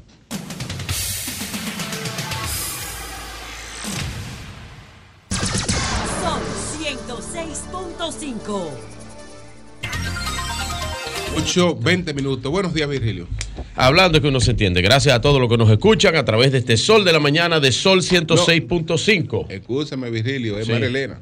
¿En María Elena? Sí. Ah, pero usted me dio el paso a No, mí. yo, María Elena estaba acá Este- atrás. este Y yo, programa- este- este- este pro- Digo, da- risa que me equivoqué. Eh, esa, esa emoción de, esa emoción del Sí. juego de gol. Virgilio. Pero usted dime va después. Esa jipeta lo descuadró a todito lo que estábamos jugando gol tiempo ayer. para explicarnos lo del general Zorrillo Virgilio, Zuli cómo le van a escribir eso. Recuérdele a Julio que cuando uno se entusiasma con algo, con lo que sea, Sí. te tumban así como una guanábana y eso, o sea que, ¿ah? No, lo, lo que diga yo- Julio es lo que va. Yo, Continúa. yo soy un jugador. Adelante, Marilena, adelante. Yo tengo ropa y palo. Bueno, bien buenos días. Eh, Virgilio, ¿puedo? ¿Puedo, Virgilio, Virgilio? está trabajando la colega. Miren, en un país donde la mayoría de las playas, las mejores playas de la República Dominicana están reservadas para los turistas, locales o internacionales, pero los que están hospedados en los hoteles cercanos a la playa, las autoridades tienen la obligación de mantener en óptimas condiciones aquellas que están abiertas al público en general. Yo estuve en el fin de semana en Boca Chica y estuve caminando cerca de una hora. Y por metros, metros y metros observé esto. Vamos a ver las fotos, Jovita. Sacos y sacos que dueños de restaurantes han puesto en la orilla de la playa. Y como se supone que nosotros vivimos en un país donde se respeta la autoridad, mire, aquí vamos a estar viendo fotos. Yo quiero preguntarle al Ministerio de Medio Ambiente, al Ministerio de. Turismo, al alca Vamos a seguir viendo fotos. Mira, todo esto en la orilla de la playa. ¿Dónde es eso? En Boca Chica. No, en Boca Chica, Boca Chica. A la alcaldía de Boca Chica. ¿De qué manera ayuda al medio ambiente este grupo de sacos? ¿Cómo esto afecta a la flora y fauna? No, esta foto del coral más adelante, solo pongamos los sacos ahora. ¿Cómo afecta a la flora y la fauna marina? En un lugar que faltaba arena, el propietario del restaurante trajo piedras y arena de un río y uno nota la diferencia. ¿Y qué impacto tiene esto en el medio ambiente? ¿No les importa eso? Podemos seguir viendo fotos, Llovita, mientras yo sigo hablando. Parece, perdón, María Elena, que esos sacos de arena es para evitar cuando suba la marea que el agua Ajá. penetre al Ay, lugar que- donde oye, ¿tú, lo has parece. vi- tú lo has visto en, otro, en otras playas, No, en no, otros no, no, lugares. no, no, digo- es digo, se llama creatividad Eh, dominicana. Es una decisión unilateral, Claro, o sea, un exacto. propietario de restaurante lo decidió, los otros continuaron y la autoridad no funciona, permitió. se lo permite. Arraba- permitir que se arrabalice la playa de Boca Chica es un acto de irresponsabilidad en un país que vive del turismo. Y la alcaldía de Boca Chica. La- y el Ministerio de Medio Ambiente No, también, no, pero y el eso- Ministerio eso de eh, Turismo. Eso, eso es medio ambiente. Y eso es turismo. Ah, no. Y otra cosa. La alcaldía. La alcaldía- la alcaldía tiene que ver con la alcaldía playa. tiene algo, pero no. Yo no. diría alcaldía, Boca Chica, turismo y medio ambiente. Y permitir que se arrabalice la playa de Boca Chica, la playa del pueblo, que está a media hora de Santo Domingo, es subestimar, es desconsiderar a los usuarios de esta playa. Esto no se debe permitir, definitivamente. O sea que esperamos respuestas, repito, de turismo, No. de medio ambiente y de la alcaldía Eh, de Boca Chica. Elena. Y esto lo vi, lo comprobé, lo confirmé, no me lo contaron. María Elena, yo estuve recientemente en Boca Chica. Estuve en un, eh, en un área, un restaurante, el Sporting Club, que yo voy de vez en cuando y soy muy amigo. Pásate por donde Irma. Exacto. Eh, eh, del dueño. y caramba, eh, no vi eso porque No, se- pero me hubiera diferente. llamado la atención inmediatamente. Eh, Eso, aparte de todo, yo he dicho que hay que ponerle orden a esos eh, tarantines. Claro. Porque ellos se cogen toda el área de la costa y de la playa. Y déjame Toda, decirte. Virgilio, Ahí no hay nada. todos los que trabajan ahí tienen derecho a ganarse la vida. Claro, desde el claro. propietario del Estamos de restaurante. acuerdo, esa es su los que- fuente de trabajo, Sí, de ingreso. Tienen, y eso se puede lograr. Pero también el usuario tiene derecho a ir en un ambiente organizado y estético que se vea bien, ¿verdad? Todos tenemos derecho Sí, a claro. eso. Y tenemos la obligación de cuidar esa gallinita de los huevos de oro, de cuidar ese recurso eh, eh, medioambiental. O sea, es una obligación de todos. Que, por, que por eso es que los, eh, los del Santo Domingo le echan vaina a los de Santiago, que dicen que tienen playa. Eh, Entonces, la, la buena noticia es, y ahora sí podemos ver, Llovita, el manglar y los corales, acciones positivas que realizan fundaciones como Verde Profundo. Miren, esto que estamos viendo aquí ah, es un domo de un coral. Ellos están, al igual que. Punta Cana lo hace, pero esto en Boca Chica, restaurando corales, Yo yo sembrando manglares. Sí, yo lo hice también. Se toma una estructura, es un domo, una estructura en un material especial que puede estar en el agua, y ahí uno va atando corales y luego se van reproduciendo. Y, y mi- miren, la, miren la diversidad de peces, porque ¿qué está haciendo esta fundación Verde Profundo? Restaurando corales, como decía, los manglares también, sembrando manglares y también restaurando pasto marino. ¿Por qué? Porque esto sirve de refugio, de alimento, son especies como de guarderías de estas especies marinas en diferentes etapas de su vida. Y esto promueve la biodiversidad. Qué bueno que existen fundaciones así. Ahí compartí con Cristian. Están haciendo una campaña de educación. Todo el que quiera ir, porque uno no ama lo que no conoce. Uno va por la playa, pisa los corales y se olvida, cree que es una roca. El coral es un animal que vive en simbiosis con una alga. Y, es importantísimo para la biodiversidad, pero la gente no toma en cuenta eso y es capaz hasta de arrancar un pedazo. Ah, porque es una piedra, piensan algunos, y no es así. Entonces, Acción Verde ha logrado recuperar metros de arena, metros de playa y, como decía, manglares, corales, pasto marina, ma- marino y está haciendo toda un- una labor con la gente de la comunidad y con los vecinos, dueños de estos restaurantes que tienen estos sacos. Y por otro lado, quiero preguntarle a la Armada, ¿están esperando otro accidente?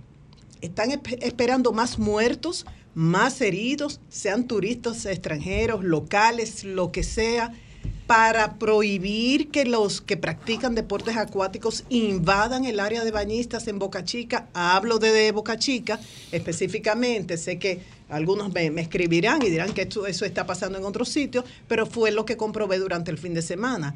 El área de los bañistas, inclusive personas haciendo snorkeling, cuando usted está con su careta mirando hacia el fondo del mar, no ve otra cosa. Entonces vienen en el famoso ba- banano, vienen en jet ski o paseando en embarcaciones y el que está a cargo de esa embarcación tampoco ve a su alrededor, viene a millón y de ahí vienen los accidentes que han producido muertes y heridos. Entonces, eh, lo interesante es que está delimitada la zona, uno ve esas boyas, sí está delimitada, pero no las respetan. Dicen que establecieron horarios, que no se permitían que se practicara, se montara jet ski fin de semana, que es cuando más bañistas vayan. ¿Lo están cumpliendo? En Boca Chica, no. Entonces la Armada, que demuestre su autoridad, que se ponga las pilas para evitar más accidentes. Por otro lado, el coronel Freddy Soto Torman, director de CESFRON, del Cuerpo Especializado en Seguridad Pepitico. en la Frontera. ¿Cómo fue? Pep- ah, Pepitico. A tu apodo.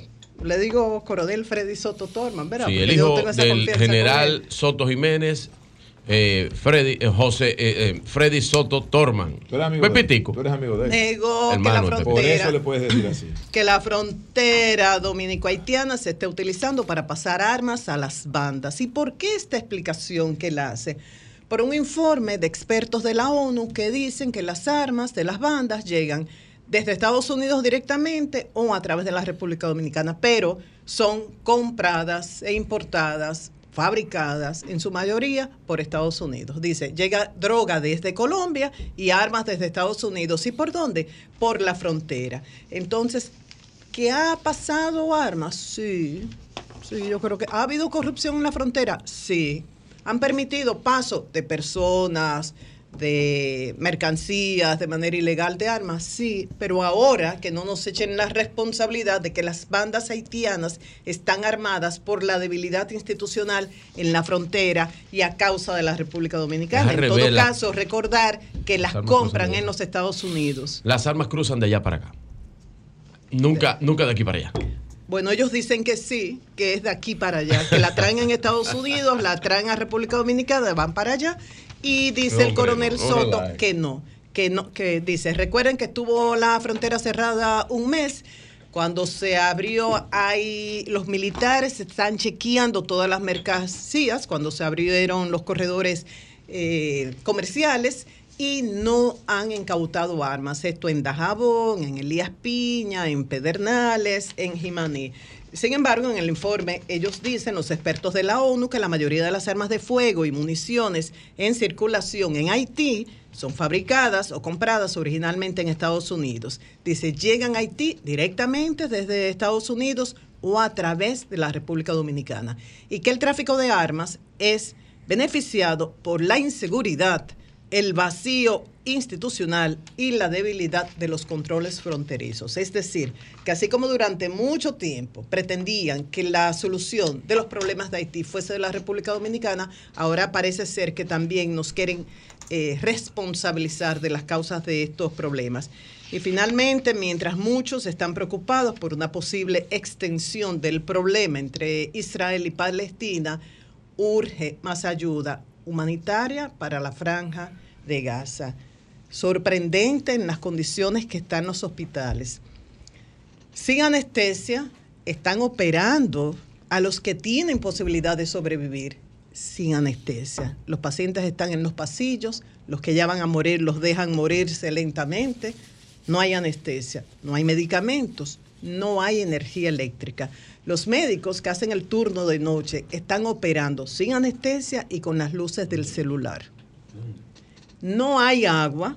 Organizaciones como Save the Children dicen que temen, hay una gran cantidad de niños entre lo- los heridos, eh, y dice que temen que, que haya deshidratación, que mueran por deshidratación o por contraer enfermedades tras consumir agua contaminada.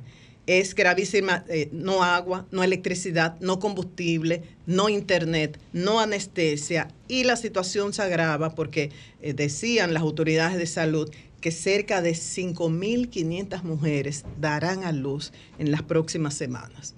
El sábado llegó una ayuda humanitaria, pero la han calificado como un parche, como una curita ante la gran necesidad que tienen, sobre todo medicamentos, alimentos, agua y combustible, Julio. Cambio fuera.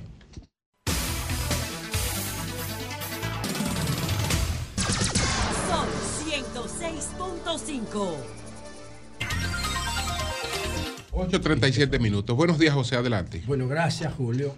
Saludos a todos, saludos a todas, buenas, feliz inicio de semana. Bueno, bueno señores, ah, los que los que le dan seguimiento a nuestro trabajo aquí vieron el esfuerzo de análisis que hicimos con relación al tema de Argentina y pusimos un video de, de Pepe Mujica, el expresidente uruguayo, donde decía por qué, por qué a pesar de Argentina tener una inflación por encima del 130%, bordeando la hiperinflación, el partido oficialista se daba el lujo de poner al ministro de Economía, Sergio Massa, como candidato presidencial. Y por qué ese pueblo seguía votando al peronismo y, y lo, y lo comparaba Pepe Mujica con un monstruo mitológico, al peronismo que se divide entre el kirchnerismo y el partido oficial o esa misma alianza de Juntos por el Cambio. Entonces, ustedes vieron lo que hicimos con eso. Seguimos pensando que el fenómeno de Milei es una locura en términos políticos, eh, una locura en doble sentido, porque yo creo que Milei tiene problemas mentales, pero también creo que como fenómeno político solo se puede comparar en América con el fenómeno de Donald Trump, por la característica de outsider y porque genera una pasión visceral. Lo de Javier Milei en Argentina, eso hay que estudiarlo. En América Latina yo no conozco un fenómeno así en este siglo, que haya generado eso. Haya pasado de ser un activista de redes sociales a convertirse en un candidato de segunda vuelta. Eso es, eso es algo increíble. Y eso hay que analizarlo más, más detalladamente. Pero ahorita vamos a poner esa segunda vuelta que se va a dar el 19 de, de, de oh, noviembre. No sé si el 19 o el 22 porque es un mes después. Voy a ver los datos más adelante. Y vamos a poner eso en perspectiva. Mientras tanto, yo quiero decir lo siguiente. Miren, eh, ustedes ven que yo decía en la pasada semana y vi todas las instituciones y los supermercados y los medios de comunicación y todos los ministerios y todo eso con un lacito rosado. Ese lacito rosado lo que promueve es el día de la lucha contra el cáncer de mama. Y entonces yo decía, yo no estoy de acuerdo con eso porque primero el cáncer no se puede, con, contra el cáncer no se puede luchar un día.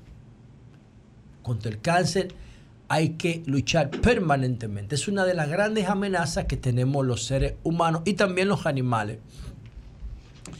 Eh, que las células se tumoran o se tumorizan para defenderse de intoxicaciones y envenenamientos o tienen un problema ya anterior que se hereda por la misma causa.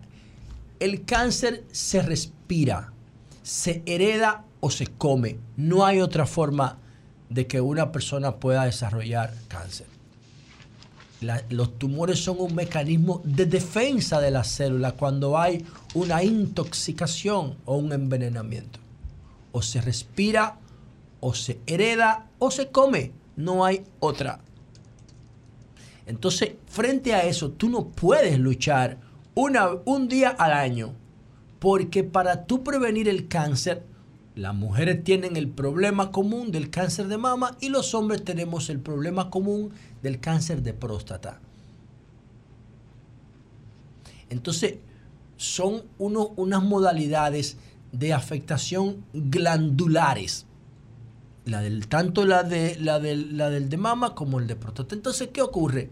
Que para tú enfrentar eso con eficiencia, tú tienes que tener un estilo de vida saludable. No puedes tener un estilo de vida chatarra y preocuparte el 19 de octubre por el cáncer de mama, porque no funciona así, no importa las veces que te toques como mujer en los senos, no funciona así. Y entonces yo me opongo a ese tipo de cosas porque yo sé que en el cáncer que se come, el problema del cáncer es el azúcar, son los aceites refinados, son los ultraprocesados, son las harinas, y yo lo sé. Entonces, cuando yo voy a un mall y veo que los espacios de comida están saturados de gente comiendo basura, yo digo, ¿cómo diablo entonces tú me vas a venir a vender la lucha contra el cáncer con un lacito rosado una vez al año? No tiene sentido. Entonces, yo quería decirle a las personas que hacen el favor de escucharme lo siguiente. Miren, el, lacito rosado tiene una historia increíble. No era rosado en principio. Era como color melón. Entonces, una luchadora de verdad, una activista de verdad, preocupada por la alta incidencia del cáncer de mama en Estados Unidos, se dio cuenta de lo siguiente. Ella se llama, se llama porque está viva, creo que es Charlotte Haley. Ella se dio cuenta, y ustedes verán eh, lo que cómo se parece esto a lo que yo critico aquí. El modelo de salud y el modelo de la policía son iguales, son reactivos. Por eso tenemos el problema del cáncer y por eso asaltan las academias de béisbol. Perdón, el problema del dengue. Porque no hay prevención, no hay planificación. Y si no hay planificación, tú no puedes evitar que el daño ocurra. Tú, tienes que bregar con el daño después que ocurre. Entonces, ¿de qué se dio cuenta Charlotte Haley? Se dio cuenta de que el Instituto del Cáncer en Estados Unidos o la institución que se ocupa de la, de la, de la gestión del cáncer de mama tenía un presupuesto, creo que de 5 mil millones de dólares y apenas menos del 5% estaba dedicado a la prevención y más del 95% estaba dedicado a la curación o al tratamiento del cáncer, a date quimio y a date radio para joderte todo el cuerpo. Entonces ella le dijo al gobierno, ¿por qué ustedes no invierten más en prevención? Para que no tengan que joder con radio y quimio. Y empezó a mandar unas cajitas color melón, con un lacito color melón, para reclamar que se pusiera más dinero en la prevención que en la cura. Esa era originalmente la campaña. Esa campaña llegó al escritorio de una marca, creo que se llama Steel Lauder, de cosmético. Y la marca invitó a Charlotte Halley a ser parte de eh, la revista para promover la lucha contra el cáncer. Ella dijo, no, es que, yo, es que a mí no me interesa eso. Yo nada más quiero que le pongan más dinero al presupuesto. Entonces, ¿qué hizo la directora de la revista de Steel Lauder? Le cambió el color al arroz, al, lacito, porque Halley no quiso participar en comercializar su campaña. Entonces, así es que vi- esa es la historia del lacito rosado. Por eso yo no creo en eso. ¿Por qué? Porque todas las marcas que te venden comida chatarra o una parte importante de ella, porque hay otras marcas nobles que entran en eso simplemente porque creen que eso es bueno. Entonces, un día, las marcas que te viven vendiendo basura el año entero, entonces promueven y, financian el lacito rosado. Y eso está contaminado. Eso es parte del problema. Entonces, ¿qué hice yo? Agarré y busqué. A ver si ha dado resultado. Esto tiene de 1982. Agarré y busqué ah, la incidencia de cáncer de mama relacionado con el tipo de dieta. Y agárrense con lo que les voy a decir, a señalar a ustedes. Para que ustedes vean, si ustedes quieren se llevan de mí y si no siguen haciendo lo que les dé su gana. Ese es su derecho. Pero voy a dar unos datos aquí que considero que tanto el Ministerio de la Mujer como el Ministerio de Salud Pública deberían revisarlo. Vi ahí que Diario Libre publicó que mandaron un proyecto de ley al Congreso para ponerle un impuesto a las bebidas azucaradas de un 20%, pero no tiene, no dice quién, por lo menos hasta donde yo leí, por eso no lo, no lo comento con más detalle. Escuchen esto. Cáncer de mama en las Américas a propósito del lacito rosado. Dice aquí, tasas de incidencia y mortalidad de cáncer de mama por 100.000 mujeres, 2018. Miren este dato, señores, esto es increíble. El país con la peor dieta de América, Estados Unidos, tiene una incidencia de 85 casos por cada 100.000 mujeres. De muerte, no de detección de casos, de muerte tasas estandarizadas de mortalidad de cáncer de mama por cada 100.000 mujeres. Año 2018, ¿eh? Estados Unidos, 85 casos por cada 100.000. Ahora, miren Haití.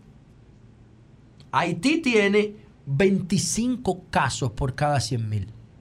Entonces, ¿qué hice? Busqué la economía o la sociedad con la, con la mayor incidencia de comida chatarra, con la mayor presencia, con la mayor oferta, con el mayor consumo, Estados Unidos, y busqué el país con la menor presencia de restaurantes y de cadenas de comida chatarra como esa que llegó la semana pasada a la República Dominicana. Por eso yo busqué estos datos.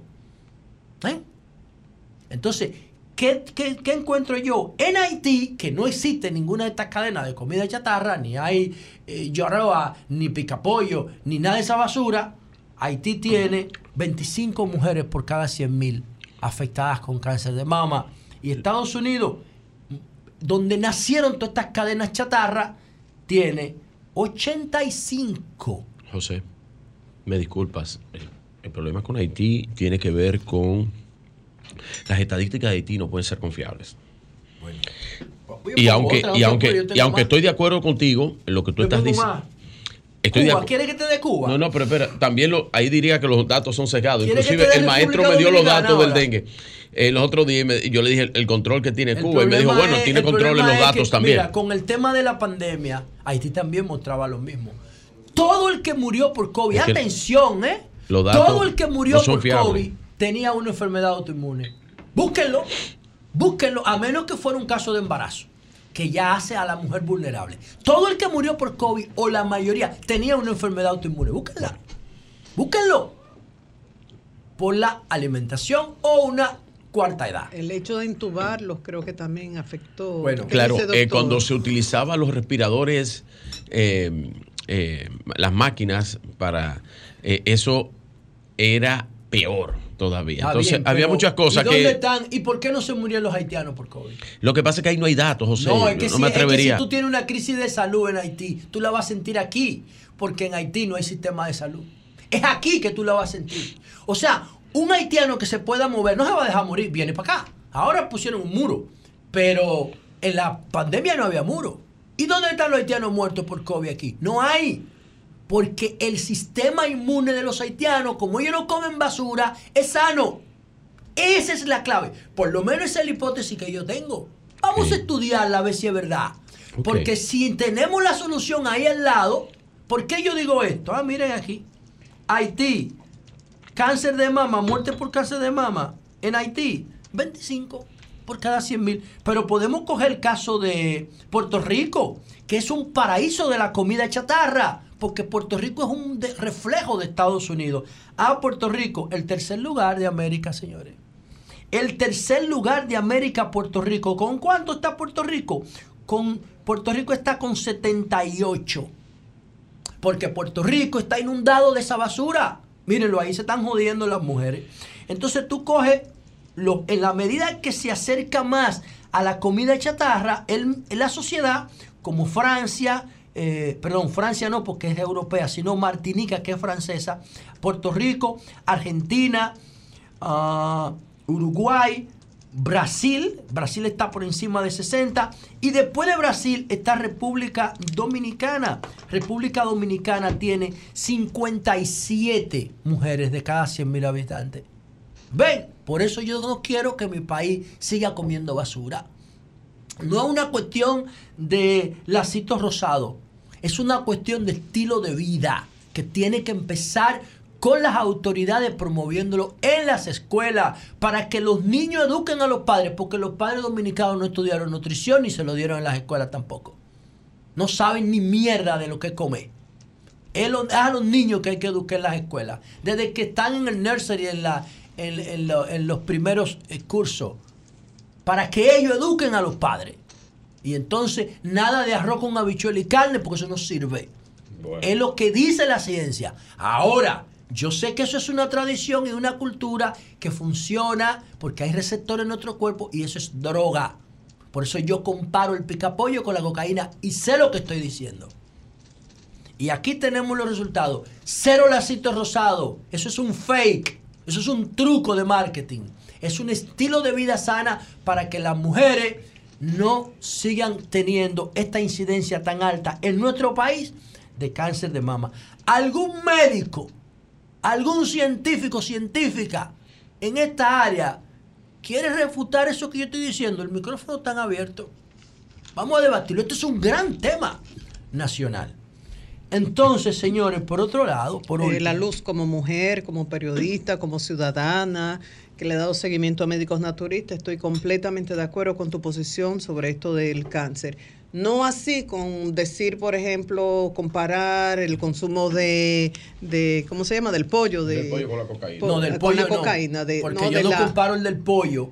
El pollo no, ojo. Si tú haces tu pollo en tu casa y no lo llenas de harina y no lo fríes en aceite de semilla ultra procesado, tú no vas a tener o vas a tener menos riesgo. El condimento No, es peor que el todo eso. problema es el, la forma como en la comida rápida. Pero comparar eso con lo de cocaína, a mí me Bueno, parece extremo. Bueno, pero, por bueno, último. Que viva la diversidad. Pero no solamente eso. Lo que yo te invito, María Elena, porque sé que tú asumes esto con mucha responsabilidad, es que lo estudies. Averíguate lo que es el CB1, el CB2 en la lengua, en la papila. Averigua eso, averigua el impacto que tienen las harinas ultra refinadas, averigua el impacto que tienen los aceites vegetales que no son extraídos en frío, los aceites de semilla, averígualo y tú verás que tú vas a llegar a la misma conclusión que yo llegué. Pues entonces, para que tú veas, por último, señores, lo dijimos, no.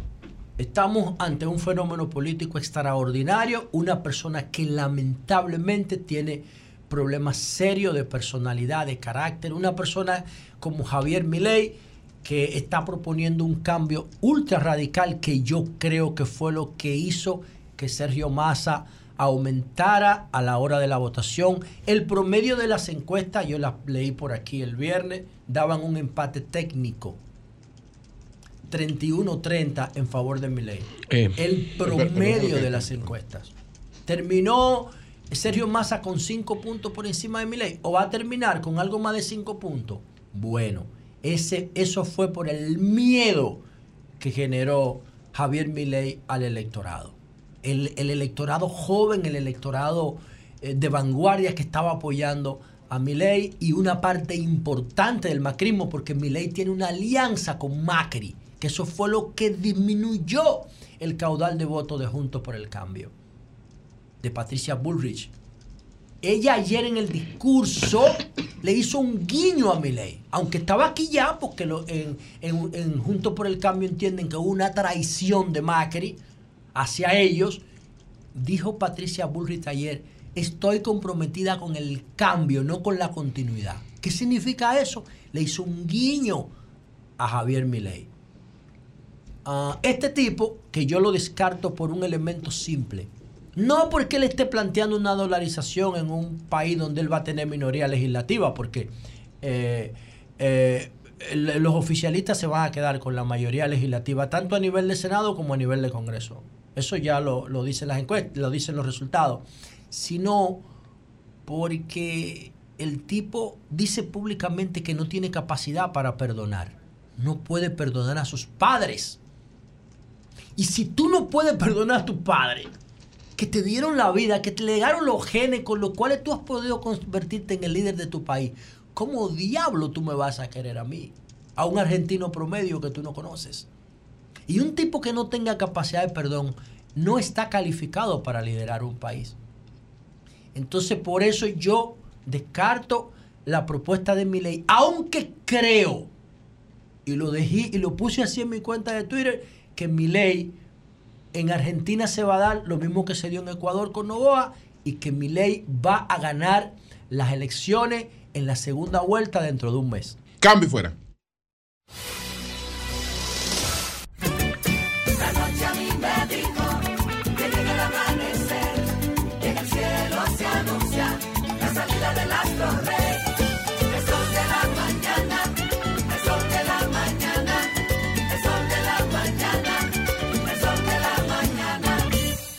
Este reporte llega a ustedes gracias al producto natural fibracina que elimina colesterol, azúcares, absorbe y expulsa los excesos de grasas del cuerpo, ayudando a bajar de peso. Fibracina, fabricado por Guardian Drug Company y autorizado por la Administración de Medicamentos y Alimentos de Estados Unidos. Teléfono en República Dominicana 809-688-3622 y en Estados Unidos 732-745-7575.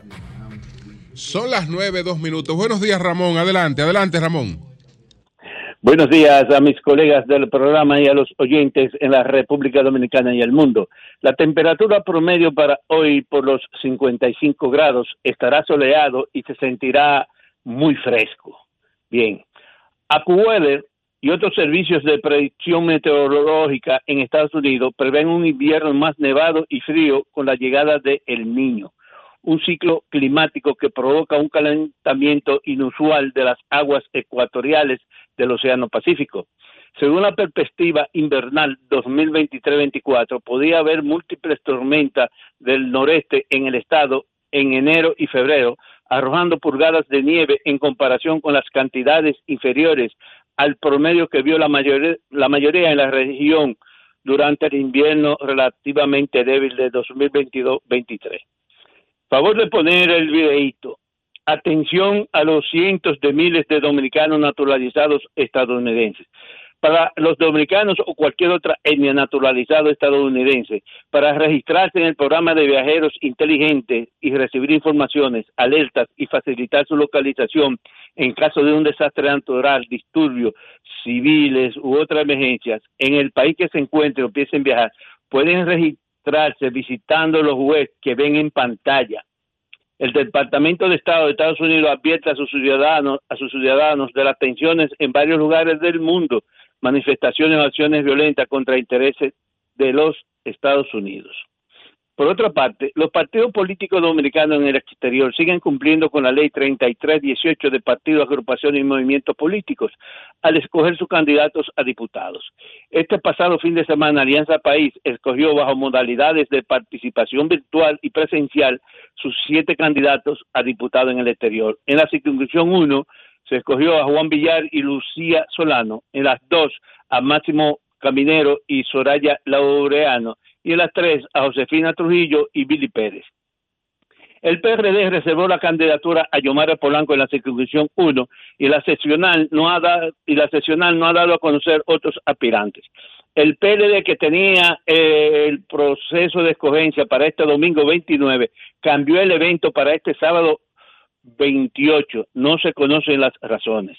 El Partido Reformista efectuará su convención el próximo domingo 29. Todavía el público no conoce su precandidato tampoco. Ya el PRM y la Fuerza del Pueblo escogieron oficialmente sus respectivos candidatos a diputados en ultramar. En otra información, la reelección en acción en Nueva York. El pasado fin de semana, el Partido de Integración Nacional, PIN, que dirige Aníbal Beliar, juramentó cerca de 300 dominicanos que se comprometieron a apoyar la reelección del presidente Luis Abinader para el 2024. Durante un masivo acto celebrado en el restaurante 809 en el Alto Manhattan, Bedial expresó, fuimos los que hace más de un año lanzamos en grito de guerra desde el Club Los Prados en la capital dominicana, Luis, cuatro más. Por eso nos encontramos hoy con la comunidad dominicana en la Gran Manzana para juramentar la plataforma política del PIN para que la misma sirva de empuje y crecimiento en Estados Unidos. En estos momentos, si las elecciones se celebraran hoy, seguro, aseguro una sola cosa y sin mentir, Abinader ganaría con un 58.2%. Por otra parte, la isla de Staten Island forma parte de los cinco condados de la ciudad de Nueva York tiene 52 mil kilómetros cuadrados, viven casi 500 mil neoyorquinos, el 19.6% de ellos latinos, entre ellos cientos de dominicanos. Los blancos representan el 56.1%, el 9.4% son afroamericanos, el 11.9% asiáticos y el 35.7% de origen italiano, entre otras diversidades étnicas. El condado tradicionalmente es dirigido por republicanos. Desde allí están pidiendo la independencia de la ciudad de Nueva York e incluso actualmente existe una iniciativa de ley en el Consejo Municipal, pero la llegada a ese condado de parte de nuevos inmigrantes de la oleada de más de 120 mil el último año ha sido usado para reavivar los clamores de separatistas. Desde la alcaldía, un vocero manifestó, el alcalde Eric Adam es el alcalde de cinco condados, no de cuatro. Increíble pero cierto. La oficial hispana de la Policía de Nueva York, Grace Rosa Baez, de 37 años, con 10 en la institución, fue arrestada el pasado fin de semana junto a César Martínez, de 43 años, con el que vivía por distribución de drogas como fentanilo y heroína, informa la misma policía neoyorquina. No se dieron a conocer sus nacionalidades. Asimismo, residentes en el condado del Bronx se mantienen sorprendidos ante el asesinato a puñalada del hispano José Valaresco, de 35 años, por una niña de 14 años para robarle, informó la policía. Eh, fue apresada 24 horas después. Asimismo, Julio Plaza, de 76 años, presuntamente dominicano, murió este fin de semana al ser embestido por un carro que iba a alta velocidad, eso de las 6 de la tarde, por Broadway con la calle 161 en el Alto Manhattan. El año pasado, el Departamento de Transporte dijo en un informe que las personas mayores representan menos del 15% de la población de Nueva York, pero más del 45% de las, de las muertes de peatones son envejecientes. Por último, policiales. Dos policías en el Bronx acudieron este domingo a las 3 de la tarde a la avenida Sheridan por una disputa, por una disputa, y cuando llegaron, titúa, titúa, pipán, po, po, pipán, fueron recibidos a tiros, y los agentes, pipán, pipán, titúa, tuá, tuá, respondieron el fuego. No hubo herido. El pistolero huyó y es perseguido por un escuadrón de detectives. Rezamos al estudio.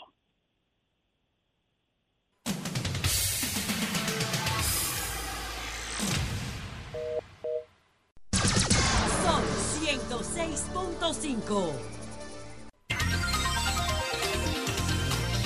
9, son las 9, 10 minutos. Buenos días, Virgilio, adelante. Hablando es que uno se entiende. Gracias a todos los que nos escuchan a través de este Sol de la Mañana de Sol 106.5, RCC Media, la Catedral de la Opinión en la República Dominicana. Primero, primero, eh, felicitar a Jaime Tomás y a todo el equipo de la fundación que organiza el tremendo torneo de golf, el Gran Tomás, que terminó ayer en Vistas eh, Golf, uno de los campos más interesantes, más bonitos que tiene la República eh, Dominicana. Don Jaime Tomás, posiblemente con uno de los torneos o el torneo más interesante y más grande, creo, porque difícilmente, no conozco, no sé si el maestro tiene ese dato, eh, haya otro torneo que haga tres paradas en tres lugares cuatro, diferentes. cuatro fue. Cuatro paradas Sí. en diferentes localidades. Eso no lo, no lo conozco, no lo he visto. Creo que está en el sitial de los mejores y más grandes torneos de la República Dominicana, el Gran Tomás, que ayer Pues un joven pues hizo la hazaña de llevarse la jipeta. Hizo un hoyo en uno, el cual en popular, en dominicano de a pie, eso es una chepa. Sí, es una cuestión de suerte. Es una cuestión de suerte. Nosotros le llamamos tapping, como a darle a la bola eh, por arribita y que la bola ruede, eh, porque la bola se agarra con el terreno, con la grama. Usted le pega la grama y le pega la bola. Así es que la bola eh, sale correctamente. Entonces, le estaba dando por arribita la bola. eh, y eh, su compañero, su partner, Fermín Moore, un gran amigo de nosotros, pues le dicen una, pero haz algo, haz algo. Mírate a ver si te saca la jipeta esa para que me dé las cuatro gomas. Y ahí vino la suerte. Le dio como si fuera, para que los dominicanos lo conozcan, como si fuera un, un rolling, un hit en pelota, ¿verdad? Rodando la bola la bola rodó, rodó, rodó, y se metió en el hoyo.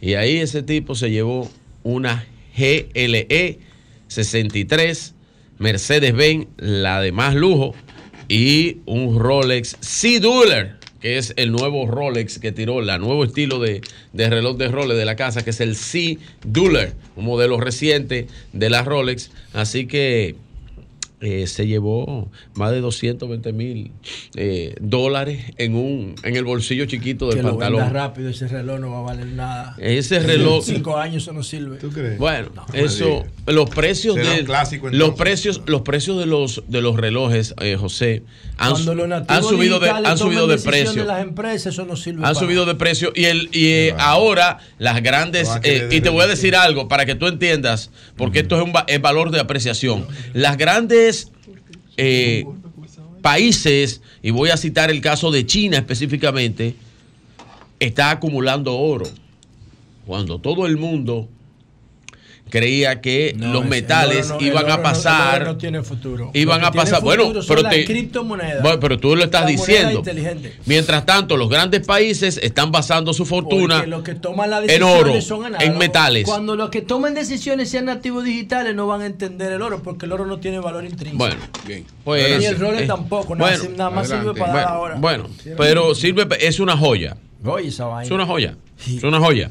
Oye, es el Apple Ultra. No, eso no tiene nada. Eso, sí es una eso no tiene nada de ser una pieza de arte, porque un, un reloj, un reloj como un Rolex o un reloj tiene, tiene, tiene, tiene eh, que- características de una obra de arte. Es una obra de arte, un reloj. Pero bien, eh, terminado esto, pues ustedes saben que el PRM ayer hizo para mí uno de los ejercicios más interesantes, que fue un seminario taller de la es. ley 3318 de partidos y agrupaciones políticas y la ley 2023, que es la ley orgánica sobre régimen electoral. Miren, eso, bueno, la- sobre la ley electoral, para la gente que nos escucha, es la ley que establece que los candidatos deben rendir Esa, ambas ley, leyes. esa ley era la 1510, la 1519. Sí, Yo trabajé mucho en Sí. esa ley y muchas de las cosas que están ahí la escribí yo. que establece que los candidatos deben rendir un informe sobre los ingresos y gastos de su campaña ante la Junta Central Electoral.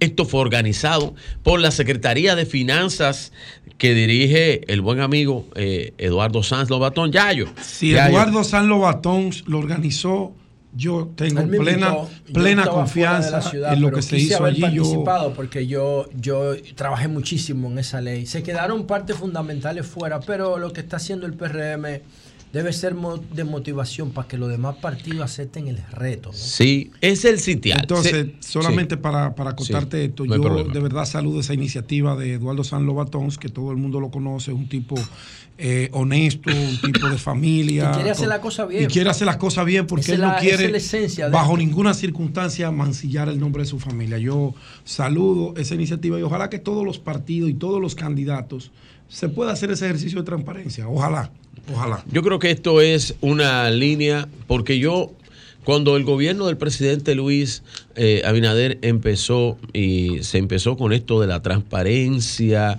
y la lucha anticorrupción, yo dije, esto es algo que en el momento en que esa caja tú la destapes, más nunca se va a poder tapar. La transparencia, una vez la gente sabe, actúa, piensa sobre transparencia, eso no se puede, ya no hay marcha atrás en un país. Y una vez esa, esa caja ya la abrimos, ya no hay marcha atrás. Así que la Secretaría de Finanzas de Yayo, de Eduardo San Lobatón, pues hizo este seminario en la cual asistieron todos los candidatos a puestos electivos del PRM. Y esto es para que ellos sepan que deben y cómo hacerlo, rendir un informe de los ingresos y gastos de su campaña ante la Junta Central Electoral. Le acompañaban en esa actividad el presidente Luis Abinader, doña Milagros, bueno, el presidente dio unas palabras ahí, doña Milagros Ortiz Bosch, José Ignacio Paliza, Carolina Mejía, de Línea Ascensión Burgos, Sigmund Freud y entre otros dirigentes eh, políticos y todos los candidatos a puesto electivo. Se hizo ayer, el seminario duró unas cuatro horas y media y estuvo cargado con todo lo que necesitaban los candidatos para poder eh, ceñirse al marco de las leyes que dije que son la ley 3318 y la ley 2023 que tiene que ver una con agrupaciones políticas y la otra con la ley de organización del régimen electoral. Muy buena iniciativa y esto marca la pauta de lo que tiene que, que yo entiendo, porque imitar no es malo si las cosas son buenas, que los partidos tienen también que eh, trabajar con sus candidatos para ceñirse en el marco eso de hay que, esta ley. Eso hay que institucionalizarlo. La Junta creó ese, Sí. creó ese formato y se lo pone a disposición a los partidos, pero no es de obligatorio hacer la, el ejercicio que hizo Yayo. Sí. Pero eso debería ser obligatorio. Y hay otro componente que todavía no se ha trabajado porque se, se sacó de la reforma, que es que todo el dinero que corre en la campaña tiene que ser lícito y electrónico. Hasta que no se logre eso, o no electrónico, porque para que no me confundan, no digital, sino que estar a la vista en banco, en depósito, para que la gente lo pueda ver, porque la, el, el financiamiento público está hasta cierto punto regulado, sabemos cuánto le dan a los partidos. El problema viene con el financiamiento privado, que hay una parte de ese financiamiento, una parte importante que es clandestino y que no se pone en los libros. No se pone en los libros. Bueno, ahí está, no sé si... si Ojalá que los demás partidos hagan eso mismo. Bueno, bien.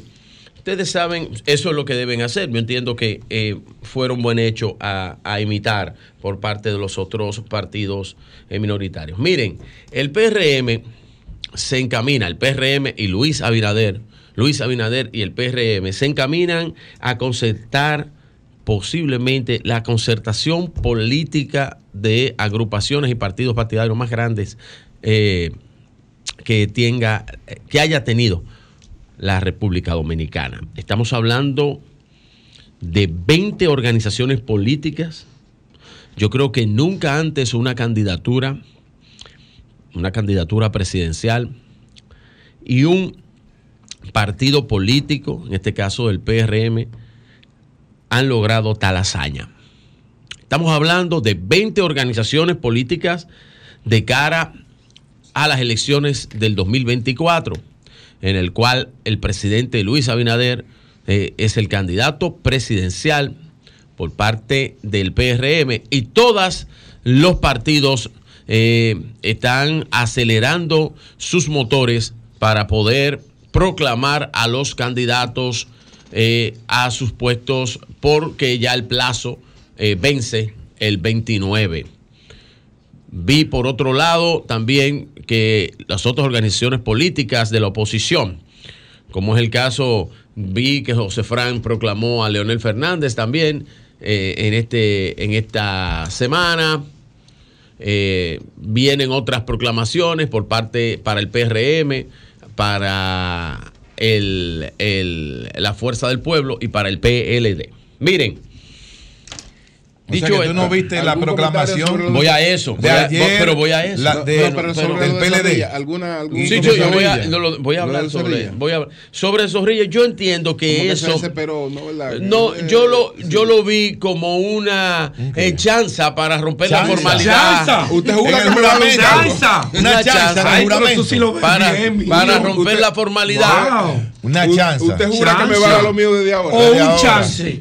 ¿Chanza o un chance? No, porque eso es el ELMA, que es lo mío adelante, pero No, eso, pero quiere eso- ahora en el futuro. No, eso- quiere ahora Eh, y después. Eso yo creo que fue una sea, chanza no- de- del no- general mira. ahí, porque Bueno, yo no lo el general, viéndose, ¿no? el general, el general sabe, sabe el manejo del Estado. y el Estaba general- muy serio el general. Vamos a esperar. Estaba asegurando lo de él primero. No, Bueno, pero que que él- eso él no- ha escuchado historias. Pero eso tiene que ser una chanza, porque es que eso no asegura nada. Chanza. Ok. No, no asegura nada. No, Muy no, feo, no, no, no, asegura el nada. general Pero bien, Abusó del presidente él. pero bien. Abusó Mire, del presidente. Porque, ¿qué el podía presidente decir? se rió. con ¿Qué él. podía No, el presidente dijo lo juro. No, el Sí, pero se rió. Pero ¿qué podía hacer el presidente ante, ante algo como eso? Él, usted tiene que entender el humor del presidente, es muy interesante. Bueno, adelante. Mire, eh, con respecto a lo de Abel, ayer, Abel es proclamado entre alianzas y renuncias, eh, proclamaron ayer a Abel Martínez. Para mí, para mí un buen acto, un discurso sin mucha profundidad, porque es un discurso eh, político en el cual no se puede profundizar tampoco tanto, sino muchas eh, algarabía y, y discursos eh, políticos sin mucha profundidad. Ahora, ¿qué es lo que a mí me interesa saber de este acto de ayer, luego de haber dicho que me pareció bastante bien el acto y muy bueno? Eh, tuve la oportunidad de ver varios cortes y leer todo lo que se publicó sobre eso. ¿Qué van a hacer con la renuncia de los, de los eh, miembros del comité político? Se había adelantado aquí que eran tres renuncias más. Ya van dos. Ya van dos. La de el señor Hidalgo, que ahora aparente se va a presentar como candidato por justicia social para la alcaldía de Asua. En alianza con el PRM. En alianza con el PRM, claro. Sí, pero está. complete la, Sí. la situación. Sí, pero eso no es problema. En alianza eso va a ser público. Eso no Sí, tiene problemas. No tiene problemas. O sea, se fue para el gobierno. Y Hidalgo. la última, que yo creo que está en Santiago, es una estocada. Víctor Suárez Por Dios. renunció del PLD y del comité político del PLD. Segundo miembro del comité político en menos de 10 días que renuncia. Víctor Suárez. El nombre Víctor Suárez en Santiago pesa mucho. Aparte, sí, porque Víctor Suárez, ¿Cuántas él- no, no sé cuánto pesa, pero debes preguntarle a Francisco Domínguez Brito, porque quien está renunciando es su mano derecha. No, no es su mano derecha. Bueno, pues pregúntale a Francisco Domínguez No, no es Brito. su mano derecha. Sí, sí, sí. No, no, no, Pregúntale sí, sí, a sí, Francisco ya no lo Domínguez. es. bueno, ya Bueno, no, pero ya era. no, pero- pero lo era, lo era. No, ni lo Era era, la mano, pero por Dios, si Francisco pero tenía por dos Dios. gente, dos. No. Son Iván Lorenzo Una cosa era eso. Dos gente, dos Una gente. cosa era que él fuera incondicional de Domínguez Brito. Está bien. Y otra cosa es que él fuera mano derecha de Domínguez Brito. Eh. No es verdad. Mira, si lo vamos a poner así, creo que el maestro Ramón Orlando se va a sentir mal contigo porque ese arreglo que tú le acabas de hacer No. a esa, a esa canción es, un, es, es digno, es digno de un, de un, de un soberano. De un Grammy, de, de un soberano, un Grammy, Grammy, pero está bien, local, local. Mira, digo yo, ¿qué de Santiago el PLD sin dos figuras emblemáticas? Primera figura, Julio César Valentín. Segunda figura, Víctor Suárez. Para mí, ahí en Santiago, es que en Santiago estaban dos figuras, tres figuras emblemáticas. Bueno, vamos a poner a, a Don Monchi. Cuatro figuras emblemáticas de Santiago representaban el valor del PLD. Agregate Aventura Camejo. Voy a, voy a empezar, voy a empezar primero, hay otros más, ¿eh?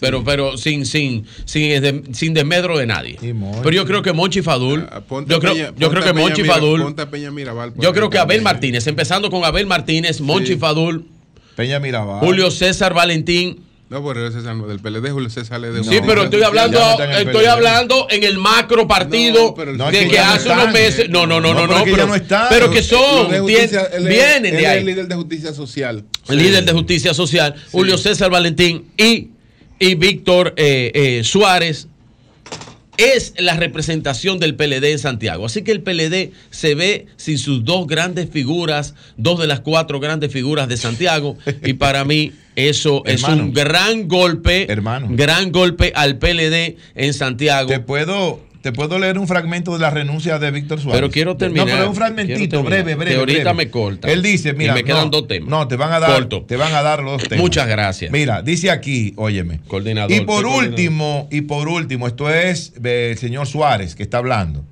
Y por último, ¿cómo dejan fuera de la boleta congresual de Santiago de manera falsa y malintencionada a varios aspirantes que son de mi preferencia?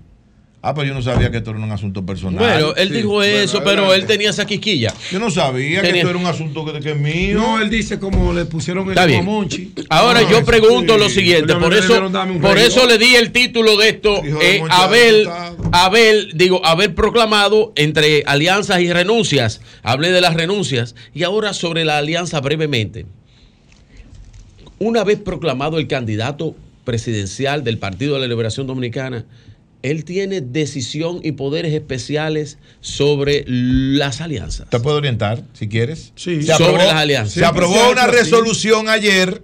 Se aprobó una resolución ayer el secretario que general le da poder al presidente. candidato. Esos eran los poderes especiales que yo decía. sí, a Danilo, a Charlie Mariotti. los superpoderes. Para poder llegar a acuerdos con otras organizaciones. Son tres, políticas. entre tres, es una, es una trilogía. El candidato, el, presidente, presidente. del partido y el secretario. Ah, bueno, general. está bien. siempre ha sido Si- así. Siempre si- es así. Si es así, No es nada nuevo. Si es así, puedo hacer un pronóstico. No es nada nuevo. Gracias por ilustrarme. Puedo hacer un pronóstico. ¿Cuál es? Atención, Pedro. Se jodió la alianza. mira, se, se que jodió Cuando esa. usted vaina. hablan de eso, yo me duermo, me da Se- sueño. se jodió esa Yo vaina. sufro de la enfermedad de Con. J. Se fuñó De con, allá de Macondo. se fuñó con J. ¿Quién? Se fuñó con J. ¿Pero Y quién? lo voy a dejar ahí ¿Pero quién? por ahora. Porque si Ah. meto el caso, que el maestro me tiró para el medio el viernes. si meto el caso, si meto el caso del Distrito Nacional. a ese torneo, da la gracia. no Si meto el caso del Distrito Nacional. Él fue invitado especialmente por. Ah, usted eh, le consiguió por- la invitación. Por, por Jaime Tomás. Jaime Tomás, y Jaime Tomás, y Jimmy, Jimmy. Ah, Un sí. abrazo a Jimmy Tomás. Mire, sí, sí, en el sí. caso del Ah, Distrito bueno. Nacional, Retíralo antes dicho. se tiene una duda razonable. Voy a dejar estas dos preguntas para dejarlo ahí en este tema. ¿Es, po- es potable el buen amigo Domingo Contreras ahora para la para la alcaldía del Distrito Nacional? ¿Ganaría? ¿Es potable? Y la segunda sería, ¿sería un alcalde del PLD o de la Fuerza del Pueblo? Lo dejo ahí. Lo dejo ahí para que alguien me conteste eh, en su ilustrísimo eh, eh, conocimiento, que alguien sobre este tema me conteste eso. Miren, en el tema de Atlas, la encuestadora Atlas, la encuestadora con sede en Brasil, Atlas, que tiene, que trabaja encuestas digitales, al igual que la encuestadora de nosotros, aquí en RCC Media, que es RD Elige, Sí. acertó en totalmente en Argentina. ¿Qué decía Atlas? Atlas, y lo mostraba. Atlas eh, no era un fuerte grande que yo veía en una Sí, que era sí, sí. luchador. Atlas, eh, y lo mostraba hace unos minutos a Nayib, en su algoritmo de selección mostró a Javier Milei en segundo lugar y en primer lugar a Massa. Así en su último algoritmo de encuesta que ellos hicieron la semana pasada demostraba eso. ¿Y la diferencia? Y dio en las encuestas, en las encuestas, por quién votará en las elecciones en intención de voto. Esta fue del 10 de octubre. Ok. Ya el 10 de octubre, ellos identificaban a Massa con un 31%, a Milley con un 26.5% y a Burrich eh, con un 24.4. Ya Atlas, pues- pues estamos no, hablando. no. No, no, no, pero, 36, no, porque el más, más- pero, pero no, no, no, pero estamos hablando de esta encuesta, estamos hablando del día 10 de octubre. Las encuestas fueron ayer, el 22, y estas encuestas tienen un algoritmo. Ahora, el sistema de algoritmo de ellos seleccionó directamente a, en primer lugar, al señor Sergio Massa y en segundo lugar al señor Javier Milei. Decía ayer el director ejecutivo de la empresa, Andrés Román, decía por cuarta vez consecutiva, Actas Intel fue Atlas Intel fue la encuestadora más precisa en una elección de Argentina. Este esta también fuimos la única encuestadora que acertó en el resultado. No fue una tarea fácil, cito el hilo, y ahí lo dejo para que ustedes lo busquen, ah, para que ustedes lo busquen. Pero esa encuestadora acertado, acertó en Brasil con Bolsonaro y con Lula. Acertó en España con los escaños y los puestos. Acertó al Chile en España acertó en Estados Unidos y ahora acertó en Argentina. Voy a terminar con algo brevísimo.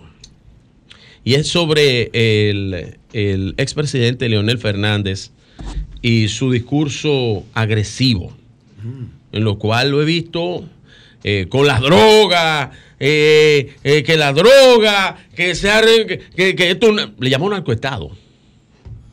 Le llamó narcoestado.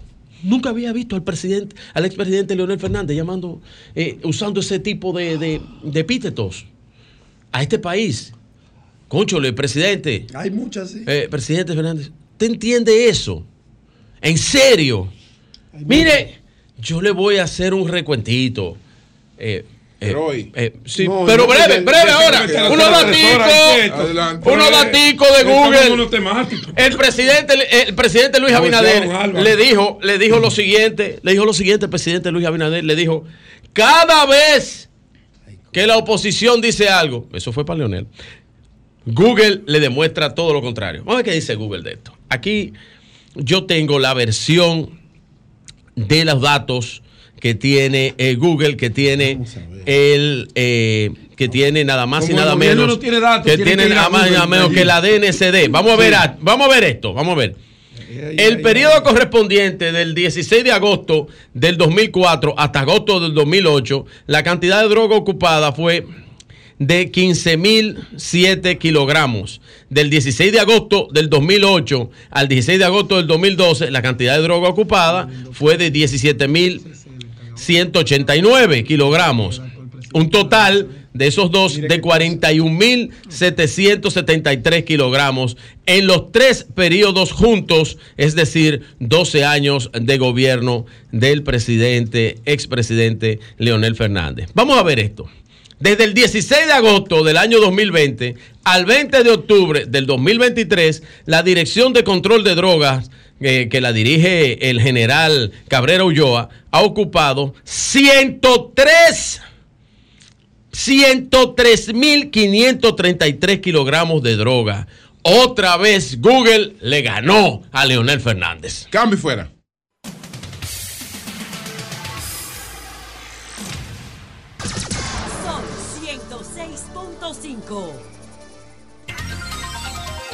Son las 9.39 minutos. Buenos días, Pedro. Adelante. Buenos días, don Julio Martínez Pozo. Déjame quitarme este audífono para poder escuchar y ser escuchado. Buenos días a todo el equipo de producción. Buenos días a mis compañeros del panel. Buenos días a todos nuestros amables televidentes, radio, escucha y cibernautas. Siempre es un placer, un privilegio, pues saludarlos a ustedes y contar con su atención, con su seguimiento. Gracias, gracias de todo corazón por preferirnos como el programa número uno que ustedes tienen para informarse. Bueno, comienzo por Venezuela. Venezuela ayer también una, un ejercicio político sumamente interesante que ha abierto eh, el interés de la ciudadanía, ha despertado ese sentimiento democrático que hace muchos años desapareció de Venezuela, estos acuerdos que se han logrado entre la oposición, el gobierno y gobiernos amigos como el de Estados Unidos, el levantamiento del bloqueo en algunas áreas muy específicas para la economía venezolana, pues han permitido un nivel de flexibilización eh, del gobierno con lo que tiene que ver con la Se organización. parece mucho Venezuela y Argentina en el manejo político. Sí, O sea, sí, dos países dos ricos, multidiver, mul- megadiversos, destrozados por el, el- el socialismo emocional. Dos Destrozado. desastres, dos desastres. Destrozado, Dos desastres, eso es así. Y ya la gente está comenzando a ver esos modelos populistas que para lo único que han servido es para destruir la economía de esos de- países. Pasó en Brasil, pero Brasil fue inteligente y se devolvió. Venezuela, Digo, Brasil no, en Brasil, en Brasil el socialismo dio resultados, porque no es socialismo nada, Bueno, es capitalismo. yo te digo el populismo. Ah, el populismo, populismo de, Bolsonaro, de Bolsonaro. Pero un populismo aquí de, de No, lo no, que le llaman de- derecha. Exacto, porque lo de Lo de Lula, lo de Lula fu- funcionó, sacó casi porque 40 Lula millones. respetó los fundamentos del mercado. Correcto. Eso no porque por es un, un político con Si experiencia. tú respetas los fundamentos del mercado, funciona. Es Creo que hace correcto. Valdés Alviso aquí, los gobiernos que hemos tenido. Respetan los fundamentos del mercado, tanto el PLD como el PRM. Eso, eso es correcto, eso es correcto. Entonces, eh, Venezuela tenía unos 10 precandidatos de la oposición donde el electorado tenía la oportunidad de votar por uno de ellos y escoger un candidato unitario por parte de la oposición para que enfrente al presidente ¿A quién Nicolás Maduro, ellos? a María Corina Machado. María Parece un Corina. nombre de una novela, ¿eh? María No, no, la gran líder. la Es la líder, líder, la líder de la es la oposición, líder. hermano. María Corina Machado eh, fue ¿Esa no es diputada. la que escribe novela? No, No, no, ese es Delia co- ese- es Corín Tellado. No, y Delia. Exacto. ¿Y quién es esa? ¿Qué perfil? No, María Corina Machado Oh, pero ven acá, hermano. eh, es una de las dirigentes políticas de oposición más emblemáticas de Venezuela. Más aguerrida. Fue diputada. Eh, de hecho, ella fue escogida, pero ella tiene un impedimento que el régimen de Maduro le colocó para inhabilitarla como político. Vamos a ver cómo Estados Unidos, que está mediando, México, que está mediando, resuelven ese tema. Porque se veía. ¿Y con Guaidó? ¿Qué pasó con Guaidó? No, Guaidó anda corriendo. Está guaidado. Fracasó lo que se esperaba Sí. que iba a pasar. Un, Sí. un Coño, tú que eres un candidato. especialista en vaina de Venezuela. ¿Qué pasó con Un Guaidó? candidato. Está en Estados Unidos. Él está en Estados Unidos, prácticamente exiliado, ¿verdad, Julio? Sí, porque la oposición de Venezuela Sí. siempre ha tenido esa capacidad de autodestruirse. Así es, así Sí. es. La ha tenido. Oye, pero Guaidó sí. Ahora sus principales enemigos son, de- son opositores, es decir, él, él no tiene tanto problema con el chavismo como con Como con gente los- de la oposición de la venezolana. oposición. Sí. Entonces Pero ya con María el posicionamiento que tiene Guaidó a nivel mundial, el Tenía, reconocimiento, no, todo tenía. debió ser el Fue mermando. No, pero, pero no Eso es, fue mermando, no es a nivel hizo- internacional que tiene que Claro. tener. Él terminó siendo Venezuela. lo que mucha gente se imaginó. Un títere que se puso ahí para hacer un No, juego un geoestratégico títere, ¿no? con No. eh, oposición versus gobierno, estrangular como se merecía el régimen de Nicolás Maduro, porque se lo merecía.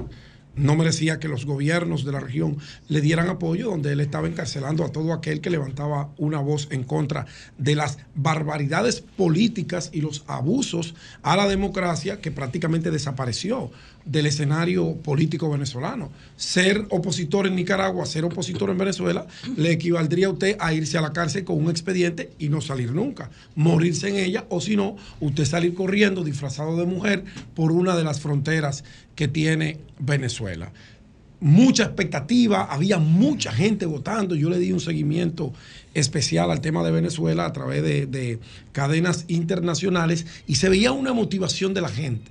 Venezuela tiene ahora mismo una de las crisis económicas y migratorias más grandes de cualquier país latinoamericano. Usted se va a la frontera con eh, México y la mayor cantidad de inmigrantes que quieren pasar al territorio de los Estados Unidos por la llamada vuelta son de origen venezolano.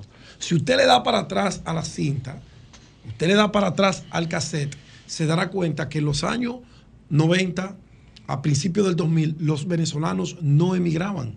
El venezolano salía, pero volvía a su país, lo hacía como turista, producía en su país, como bien señalaba José, un país inminentemente rico.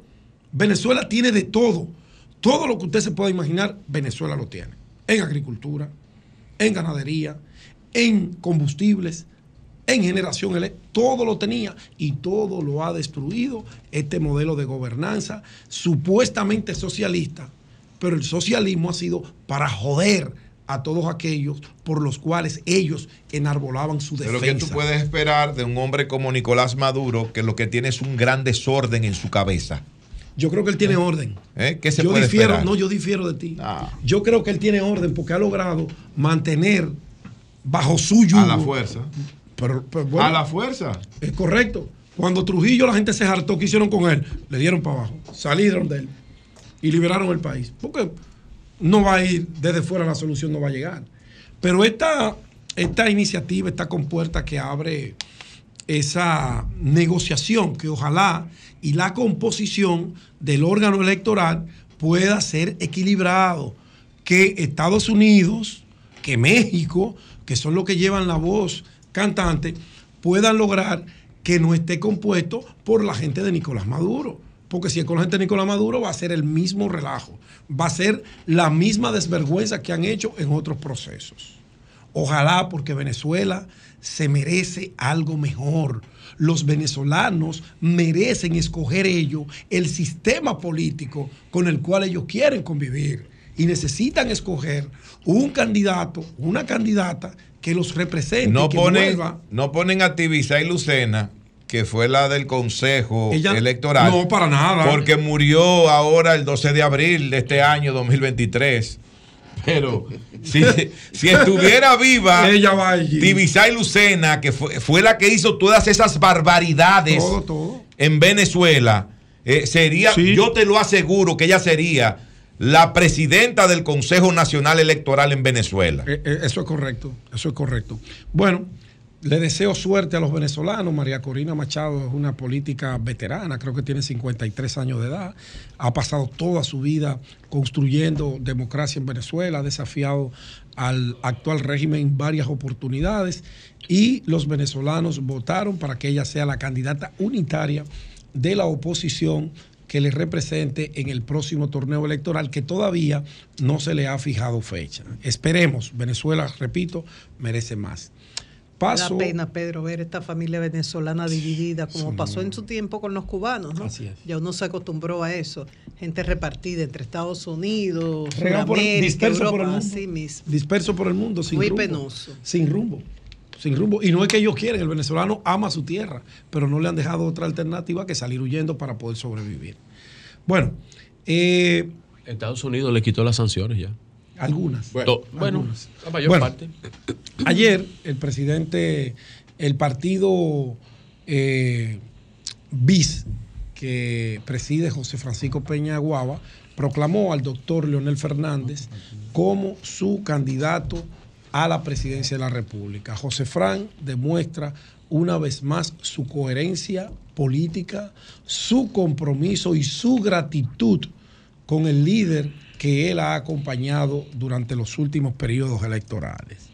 Digo coherencia, digo gratitud, porque son palabras que escasean en el escenario político partidista minoritario de la República Pedro, una pregunta. Dominicana. Sin ánimos de JLP.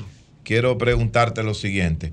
¿Cómo fue el juramento de Peñacuaba a Leonel? O sea, ¿qué le, qué le dijo cuando lo estaba juramentando? Valoró sus condiciones de hombre de Estado. De principio, sus ¿verdad? logros, sus principios, su compromiso con la democracia, Sí. sus valores. No le dijo para que si usted gana me nombre el mismo 16 de agosto. No, le dijo así. José, José Fran es un político. No le le dijo eso. Y eh, hablando de ese político, no le habrá dicho, hemos trabajado por la unidad opositora. Esta debe darse más allá de las diferencias. ¿No le dijo eso? Lo bien. racional debe imponerse aún bien. más cuando todos los actores de esta alianza perderíamos de no darse la misma. Oye lo que dijo. Vuelvo y repito. Pero eso está bien, Virgilio. Si no se da, él dice que perderíamos. Bien. Entonces ¿dónde yo estoy esperando esto. ¿Dónde está lo Óyeme lo que dice. Los actores de esta alianza perderíamos de no darse la misma. Oye, esto, Nayí, te va a encantar. El mismo que tú estabas ponderando, José Fran. No, no, el PLD una tiene una obligación de solidaridad con sus Ese propios candidatos. Gracias, feliz tarde. Eh, Sí, y buenas Bien. noches. Bueno, eh, No a saludar ese acto de proclamación. No van a decir nada. Ya seguirán llegando otros partidos, porque todavía quedan partidos que su visión no es ir a buscar un empleo en el gobierno, su visión no es ir a acomodarse a la teta pública, a recibir contratos. y lo que dijo José Fran, que Su si la alianza perdemos, tú no. Su visión es más por el bienestar de la República Dominicana, su visión es más por una mejor República Dominicana, por recuperar el suministro de energía eléctrica, por recuperar la seguridad que se ha perdido, por recuperar la movilidad económica que está en el suelo en este momento.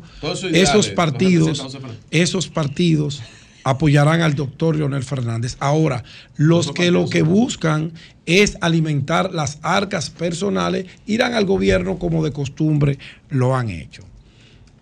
La Junta Central Electoral, cambiando el tema, Esos partidos son como la jóvenes. Junta Central Electoral informó que para las elecciones generales del año 2024, más de 8 millones de personas se encuentran ya habilitadas para ejercer el derecho.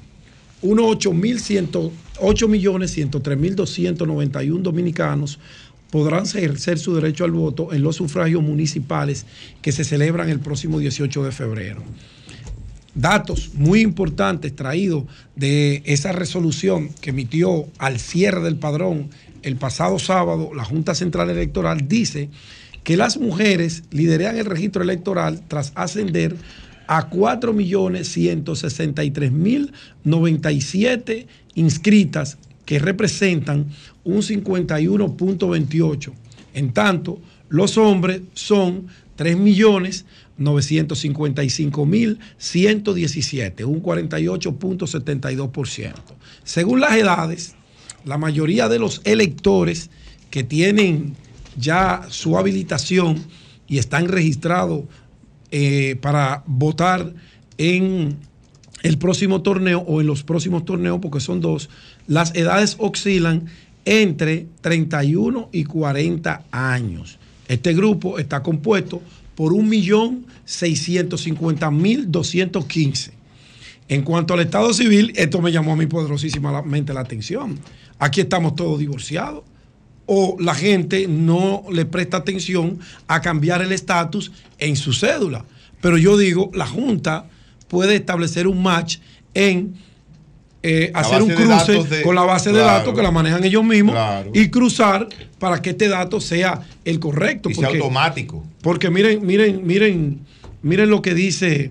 eh, dice que en el Estado Civil 7 millones 149 mil 40 personas que representan el 88.06 votantes aparecen como solteros y, y 969 mil 174 que representan el 11.94 están casados.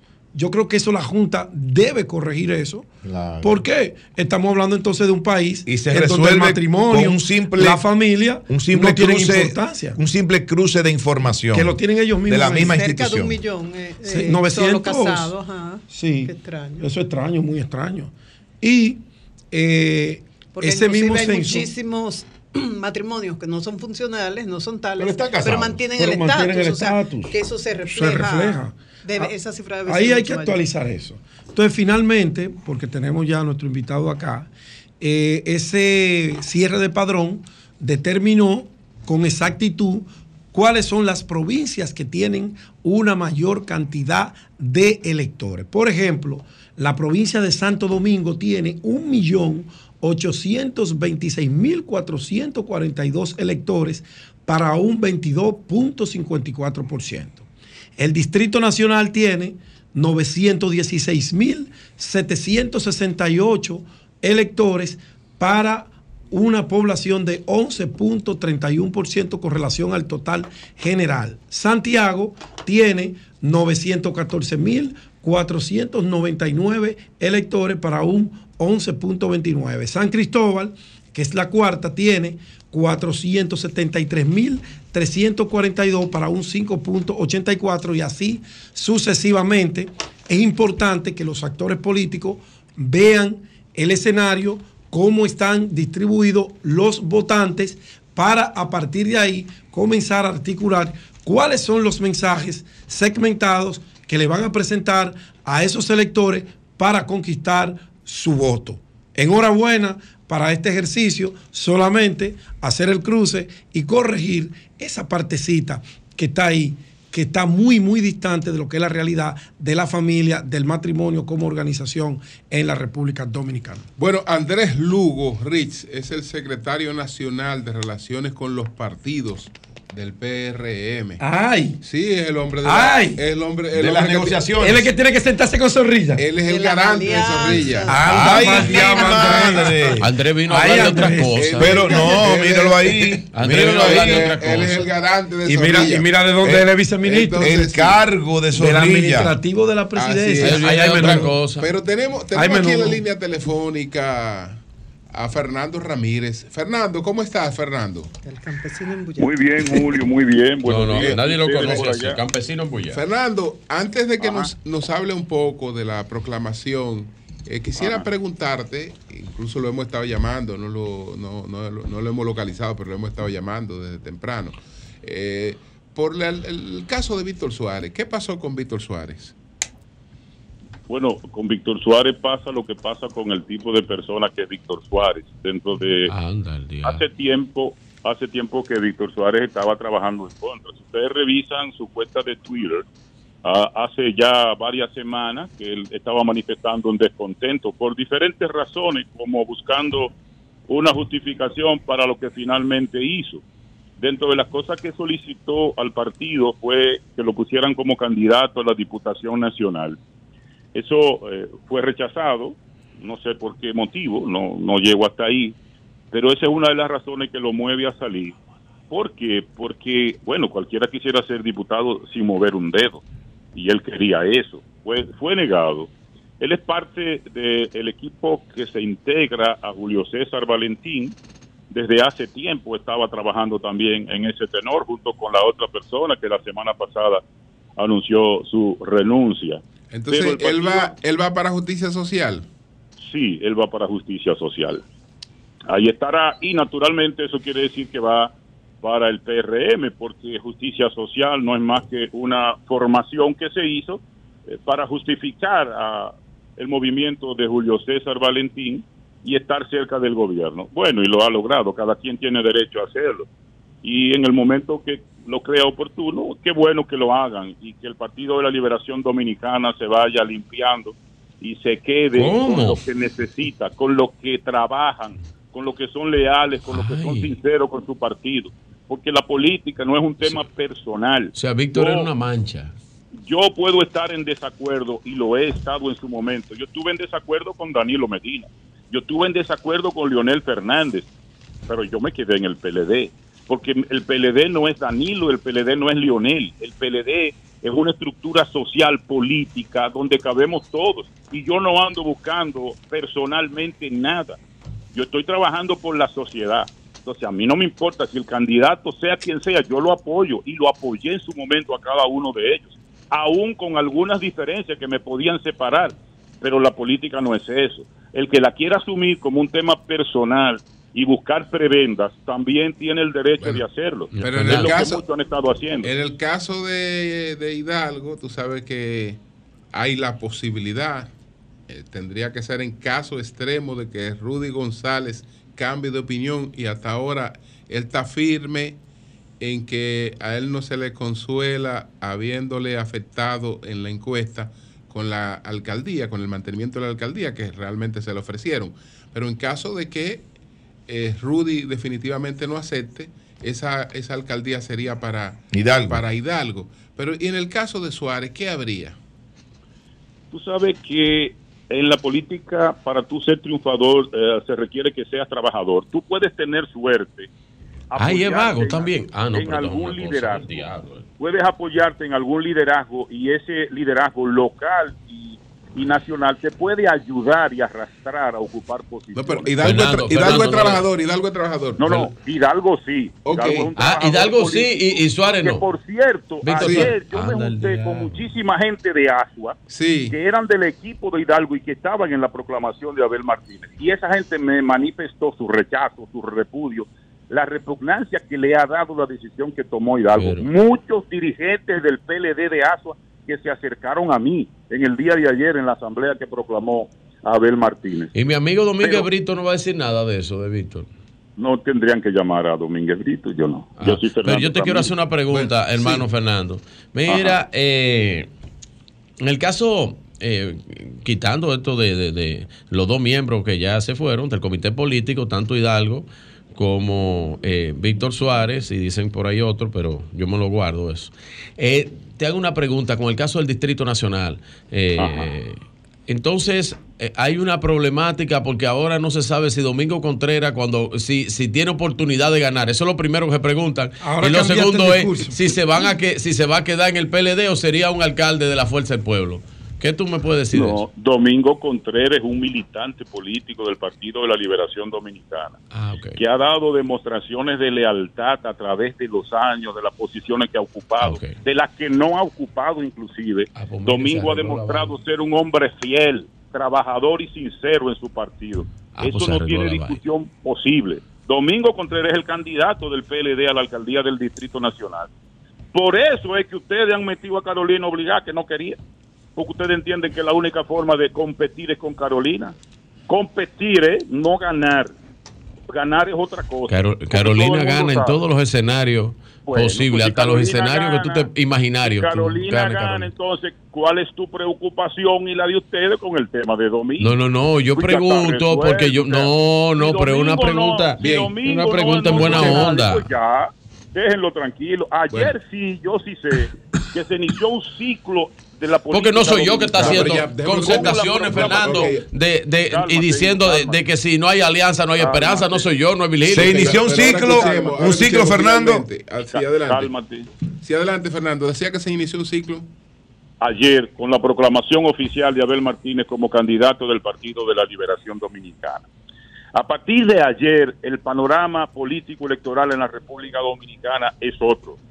El Partido de la Liberación Dominicana, en torno a su candidato unificado, y pudieron ver ayer cómo estaba el comité político prácticamente en pleno apoyando al PLD, pero no solo el comité político, esa cantidad de delegados que son los dirigentes medios del PLD, los que llevan los votos, los que hacen los trabajos en las comunidades, que estaba ahí de una manera entusiasta, contentos, alegres, las comisiones de las filiales en el exterior del Partido de la Liberación Dominicana, que también estaban ahí cumpliendo un mandato estatutario, felices y contentas con lo que vieron y lo que se vivió alrededor del pabellón de voleibol del Centro Olímpico Juan Pablo Duarte. Fue grandioso la cantidad de compañeros, de militantes, de simpatizantes que estuvieron ahí solidarizándose, dándole el apoyo al Partido de la Liberación Dominicana y al mejor de los candidatos que partido alguno puede tener, con una hoja de servicio público conocida por todos, de transparencia,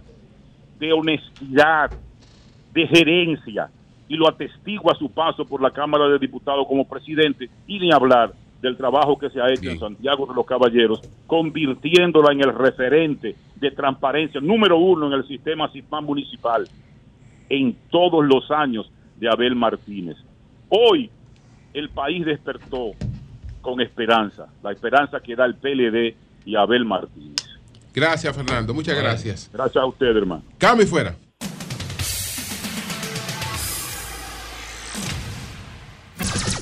Son 106.5.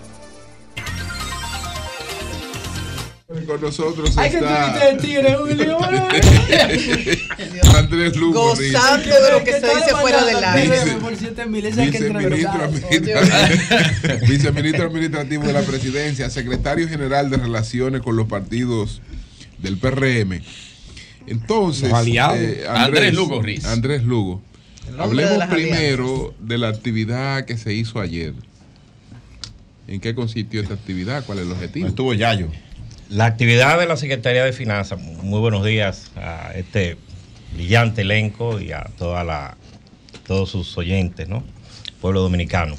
Bueno, ayer la Secretaría de Finanzas, que encabeza Eduardo San Lobatón Yayo, tuvo la gran iniciativa de realizar un taller seminario donde se instruyó a los alrededor de 600 candidatos que asistieron en el manejo de los recursos, de los ingresos, de las erogaciones que ellos van a hacer durante esta campaña como una forma de mantener eh, esta labor de transparencia, de ética, de integridad que el PRM eh, promueve desde el gobierno y que lo promueve también, la promueve también desde el partido. Y fue una actividad eh, aleccionadora, extraordinaria, con la presencia de toda la dirección del Partido Revolucionario Moderno, eh, del presidente de la República, de la vicepresidenta, del expresidente Hipólito Mejía. ¿Estuvo la senadora ahí? ¿Cuál senadora? Eh, Oh, ¿cómo que cuál senadora? Es Creo, que hay- creo que Faride estuvo es que presente, me parece. Ah, no recuerda. No, No recuerdo la porque yo senadora, es llegué, el yo llegué, yo llegué en, en la última etapa con, con el presidente, pero eh, fue una fue una, una gran actividad que yo creo que manda una señal i- inequívoca de Yo que la vi, el le mandé un PRM saludo a todo el equipo. Yo la vi en el almuerzo de la Cámara Americana de ¿Cómo la vio, maestro? ¿Usted la vio triste? Con los ojos. No, no, no. Ella, La vio ella luce muy bien, siempre muy alegre. entusiasimada. Pero tú Sí. sabes que José Aunque me Ignacio dicen que no Paliza- está segura todavía. José Ignacio ¿Eh? Paliza, Le, maestro. le preguntaron. Eh, Andrés, se le preguntó el presidente del partido. Mire, presidente, ¿cuál es la situación, la realidad de, de la senadora del distrito? ¿Será o no será la candidata? Él hizo silencio sepulcral y Eh, mutis. Lo que pasa, Pedro, es que, es que Paliza solo no puede responder por eso. Pero, ¿y qué puede decirnos no. Andrés con relación Pero a esto? está Andrés está aquí, puede decirnos algo en relación a, a esa candidatura pero ahí senatorial. hay problemas. Bueno, bueno, mi, mi querida, mi querida compañera y comadre Farideh Raful. Ah, eso. Ah, eso, ah, eso, Ah, ah, eso. familiaridad Es- ya. una- Pedro, es una, cuidado. es una hermana muy querida y que ha hecho, que ha hecho, que ha hecho, que ha hecho, que ha hecho una gran labor en el a Senado, en el Senado de la República y sería un lujo que continuara. Sin embargo, Sería. ¡Ay! Ay, no, no. No, no, no, no. No, sin embargo. Sin- embargo, en esta semana, Ok. Con eso no estoy diciendo que no sea ella, pero en esta en semana se seminario. definen. Ella se estuvo allá, yo la vi. Estuvo en el perdón, seminario. perdón, perdón. En esta semana se definen eh, muchas candidaturas, muchas alianzas también. Se sigue hablando con Guillermo Moreno para, esa, para esa posición. Yo no sé si específicamente para esa posición, pero para una alianza algo organización más. política eh, es muy Él está probable. como zorrillo pero Es no lo dice en público. No, no, no, pero él no Es muy probable. Y, y- y en, y en el, y en el A caso. él le están ofreciendo. En el no, caso- hay otra cosita ahí No, con hay la, vaina del- del, maestro. del Tribunal En- Constitucional. En el Sí. caso Hay del doctor Guillermo ahí. Moreno, eh, es, un, es, un, es, un, es un hombre de una, de una integridad y de una capacidad que yo creo que no tiene cuestionamientos y cuando se habla con él, no se habla eh, únicamente de temas de candidaturas. Él tiene un programa, tiene una serie de propuestas y criterios muy bien definidos. Y, y se habla mucho de contenido y de sustancia con él, no solamente de temas de candidatura. Una pregunta para aquellas personas que al admiramos, gobierno con que respetamos a. Farida Raful, que queremos que ella siga en esa posición. ¿Cuál es el problema con ella? No, que no hay ningún problema. Este Pero es un proceso. dice, se está definiendo.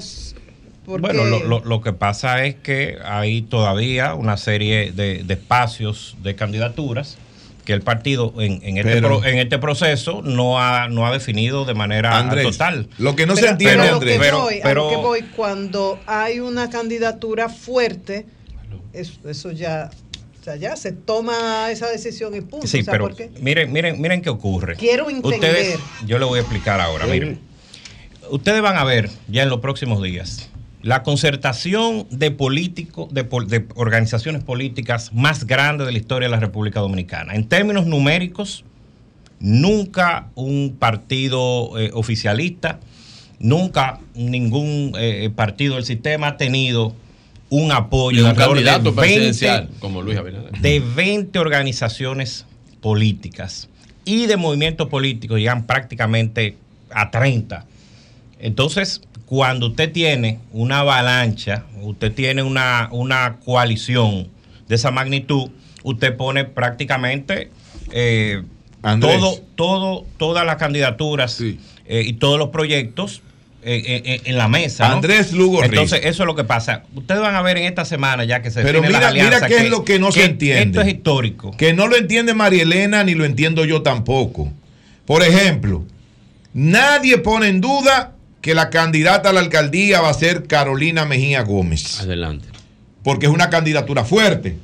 Sin embargo, cuando se le pregunta a un dirigente del PRM por Faride, empieza, bueno, que esta semana se define, que en un par de días, que ya vamos, que estamos hablando con fulanito, con menganito, con el otro. ¿Por qué no hay la misma seguridad para Faride que hay para Carolina? Lo que pasa en allí que no podemos venir aquí a decirte lo que no es. Tenemos que decirte la realidad del proceso de concertación amplísimo que está llevando a cabo eh, la Comisión de Alianzas, que está llevando a cabo el PRM, que está llevando a cabo el presidente de la República.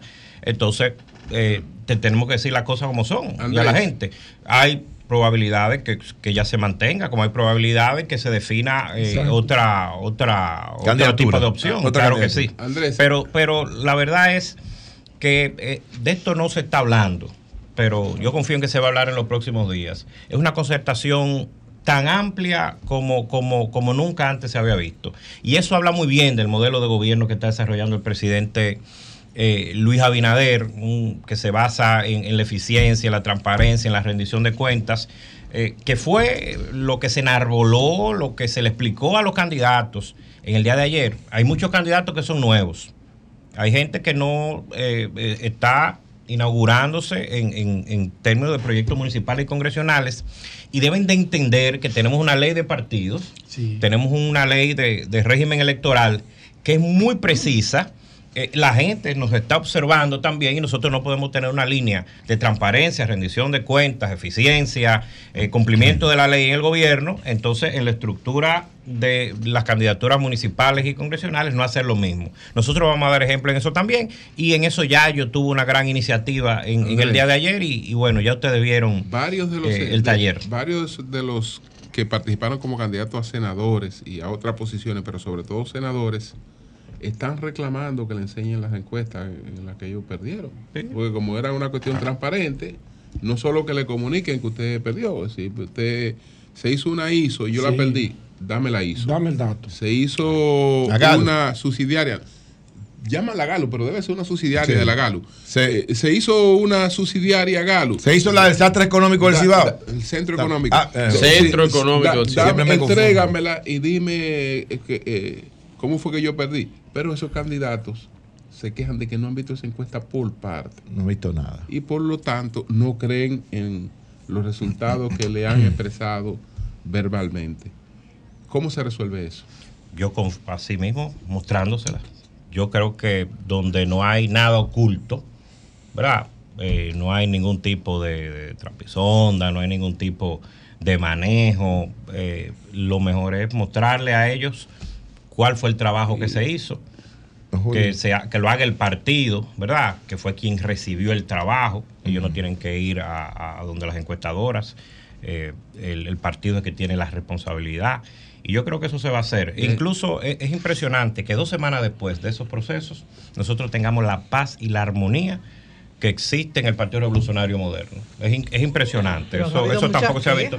Bueno, Pero ha pa- habido, pa- pero eso, pero- eso pero es pa- parte del proceso Eso democrático, eso es normal. paz- Pero paz y armonía con gente que no acepta resultados. Bueno, pero, Eh, pero, pero pero que- no, no, ha- no ha habido, no ha habido, no ha habido- deseo, es, es- ¿eh? es- es algo normal, Julio. Pero no lo aceptan en la fuerza del pueblo Y hay- tampoco. ahí hay una En la fuerza del pueblo no hay ningún coincidencia. Eso es No parte lo de la democracia. Y hay una Te coincidencia. llamo a, a todo lo que no Hay aceptan. una coincidencia también, Andrés, que todo parece ser parte de un proyecto del 28, porque en los lugares donde hay candidatos a senadores que dicen no haber perdido las encuestas, esos candidatos eh, pues entienden que se hizo un compromiso con Hipólito Mejía para llevárselo a ellos y favorecer la opción de Hipólito, que es eh, parte de un acuerdo para reposicionar a Carolina con mira al 28. Sí, bueno, esos son parte de los argumentos que eh, quienes no fueron favorecidos esgrimen, pero eh, la verdad es que cuando ellos vean los trabajos que se realizaron, vean la, la, la, la la- Ellos pueden el- el- solicitarlo, ¿eh? Vean, vean, Lo han- vean lo la ¿eh? rigurosidad eh, Lo han técnica. hecho, pero- ahí no va a haber, están- ahí no va a Pero haber ¿Qué se supone que si usted perdió una encuesta? Mire, señor. Claro. Sí, sí, sí, Mírala sí. El lo están pidiendo a gritos. Ahora, la Julio. CNI se lo va a mostrar. Eso Ahora, no tiene problema. Son tres encuestadoras. ¿cuándo la vamos a La encuestadora más prestigiosa del mundo, que es Ipsos, la el 25. encuestadora, la Perfecto. encuestadora más prestigiosa de República Dominicana y de América. América, que es Gallup, y Perfecto. la otra es el Perfecto, CC, pero Centro es Económico del Ciudad. Es que se la, es que se la presente. Se la El, presente. el centro Que se la económico van a no debió participar. se la en van a enseñar. Que le digan el periodo que Se lo van a enseñar porque Ustedes han visto- el PRM realmente hizo encuesta. Ustedes no sé por qué tú hablas, pero porque no se hizo nada. Ustedes han visto que de la fundación, la tuya sirvió. desde la fundación del PRM, por esa, por esa cultura que veníamos arrastrando, siempre está la expectativa de que, de que suceda Sí, lo peor, o de pero- que un proceso fracase. Y después, con el tiempo, nosotros lo hacemos con orden, con una gran organización, a su debido tiempo. Tampoco nos llevamos de la presión de algunos sectores que, que ¿verdad?, alarmistas. Eh, todo pasa bien. El PRM es un partido muy organizado y comprometido con la transparencia. Entonces, ustedes, eh, nadie va a ver ninguna situación que se desborde. Andrés, tú hablas de una gran concertación de partidos, de 20 partidos que van a apoyar a Luis Abinader en las elecciones del 20. año 20. 20, 20. Eh, en el año Eso fue yo. Habló de Te 20 está poniendo partidos. así. 2024. Ahora, yo te pregunto, ¿todos van a ser sobre la misma base de combinar al presidente a que lo nombre ahora y que lo nombre después, como hizo Zorrilla Osuna ayer en, en el acto de juramentación de Luis Abinader como candidato? Una ¿Van a chanza. ser sobre esa base? Eso fue una chanza. Eso fue público. No, pero- está- él lo está relajando. No, no, no, está relajando. Pero puede haber otros casos privados. Pero, pero que responda Andrés. Es sobre No, esa base. me lo dijo, él me lo dijo que era una chanza, él me lo dijo. No, pero espérate. No, no, no, no, no, pero ahora tuya Voy a cometer No, no me la indiscreción, él me lo dijo No, sí hay chanza. sentido. Tú la asesor la tuya. Respóndeme la mía primero y después la de Pero José. el general me lo dijo a mí. Adelante, Andrés. Vamos no, no, no, a escuchar, vamos a escuchar. Vamos a escuchar la respuesta. No, la verdad, la verdad que el general Zorrillo Zuna tiene una gran vocación de servicio público. Y, eh, él, y él y él y él y él quiere participar, quiere aportar conocimiento, quiere ayudar. Perdón, pero aquello de la transparencia, vamos a aclarar. El pedir una posición en el gobierno desde ya y en el próximo, a eso se le llama vocación de servicio Sí. público. Bueno, el, el general Y para, servir al Estado que él quiere, porque él quiere servir al Estado. claro. Y yo- Ay, y yo, creo, qué yo noble. creo, Bueno. no, pero yo creo, yo creo que, que Eso se emocionó. política, Fue un acto, fue un acto muy, dijo, fue un acto, cometiendo fue un una acto muy emotivo donde mucha gente que, que, que es de la corriente peñagomista, que tuvo cerca el doctor Peñagómez, estuvieron ahí presentes y el general Zorrilla eh, estaba, estaba emocionado. Ahora, ¿qué tú crees del que juramento? en ¿Se el, en, en el ámbito, en el ámbito de, de esa actividad y de la festividad que Porque había, regularmente se le, se le- jura se le usted perdona trabajar allí, hombre. incansablemente por el Partido Cívico Renovador y ganar Jura. las elecciones en el año 2024. Jura. Eso es lo que se pregunta. lo jura tú. No, no, eso es lo Ya que se sé, pregunta. Pero él dijo, jura usted nombrarme ahora y después. José, Y el adelante. presidente dijo, Emocionado, Nayib está emocionado. José, emocionado. Emocionado. Eso fue una ¿Hasta dónde- chanza. ¿Hasta dónde? Que no se lo cojan relajo. ¿Hasta dónde? Él no quiere que le relajen con eso. ¿Hasta Él dónde me lo dijo que fue una chanza. No, no, no, porque él me lo escribió aquí. No, él hay que ¿Hasta cumplirle. dónde, ¿Hasta dónde esos juramentos son vinculantes? Bueno, evidentemente que cuando se lleva a cabo un acuerdo palabra. político, eh, el presidente Abinader ha demostrado que, que, que lo cumple y que toma en O sea, cuenta, que toma en cuenta a todos los colaboradores. Ahora te voy a decir, así, ahora así. le voy a decir a. José una frase que me enseñó eh, Delis Erasme. Me enseñó una frase de su tío y me dijo que para que se pierda el hombre, que se pierda la palabra. Miren, en el fin de semana, este fin de semana, cinco organizaciones políticas ¿Cuáles son? proclamaron a, a Luis Abinader como su candidato presidencial. Sí. Eh, lo hizo el sábado el Partido Acción Liberal, el PAL de El doña PAL, Maritza PAL. López. Sí, Mi así amiga es. Maritza Sí, López. doña Maritza. Ayer domingo, cuatro Sí. partidos, el PDP de don Nelson Didiez, Sí. Ok. el, de la la, maquinita. UDC, el hombre de la Y es un partido maquinita. reconocido. De la maquinita. Sí, sí, sí. ¿Cómo así? reconocido. El de la maquinita de dinero. sí, adelante. El- la UDC de Luis Acosta Moreta, el PNBC Ay, no de Juan duro. Cohen y también en el día de ayer eh, participamos en el acto Diablo, de proclamación del PCR, gobierno. del Partido Cívico Renovador de Cohen Zuna. Pero la semana pasada, la semana pasada, Ay, el Partido. Moda y el Partido Y el Pasove. eh, Verde, Verde. de Elcido Díaz y, y Antolín Polanco, respectivamente. Oye, oye, José. Antolín. Oye, José. A, a Luis Ay, a José. Eh, esas siete organizaciones, más las cinco organizaciones que fueron aliadas con nosotros, ahí van 12. Y en esta semana ustedes Eh, van a ver eh, alrededor de eh, 8 no, el Partido Reformista, ya- arreglaron con Andrés, Andrés, no le dé tan duro que, que Pedro Nambalo juramentó Peñaguaba. Una No le dé pregunta, tan duro. esta gran concertación, A la gran hablamos de dos concertación, organizaciones, Peñaguaba pero va a subir, eh, digamos 20, las Sí, que alrededor de 20, así es. Esto no hará que el gobierno, de lograr mantenerse a partir del partidos 2024, esté más comprometido con una serie Otro de posiciones para otro todos esos partidos, no necesariamente con principios ni contenidos de programas de gobierno. Bueno, eh, algo, algo eh, se ha podido evidenciar en estos cuatro años, doña María Elena, y es el hecho de que el presidente Abinader no festina eh, el, el- el- Estado dominicano.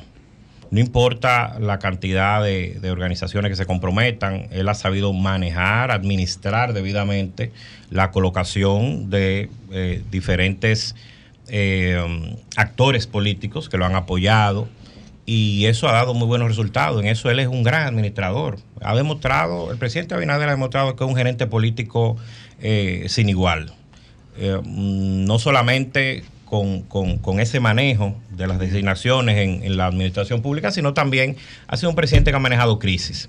Y, y eso eh, yo creo que le da una confianza y una seguridad al pueblo dominicano de que por más partidos, por más organizaciones políticas, por más movimientos, por más actores políticos de la sociedad civil también que apoyen esta gran coalición eh, eh, de la repostulación del presidente Abinader, él sabrá de manera eh, sabia, inteligente, hábil, manejar todo eso para que continuemos con este modelo de gestión de gobierno eficiente, transparente y de rendición de cuentas.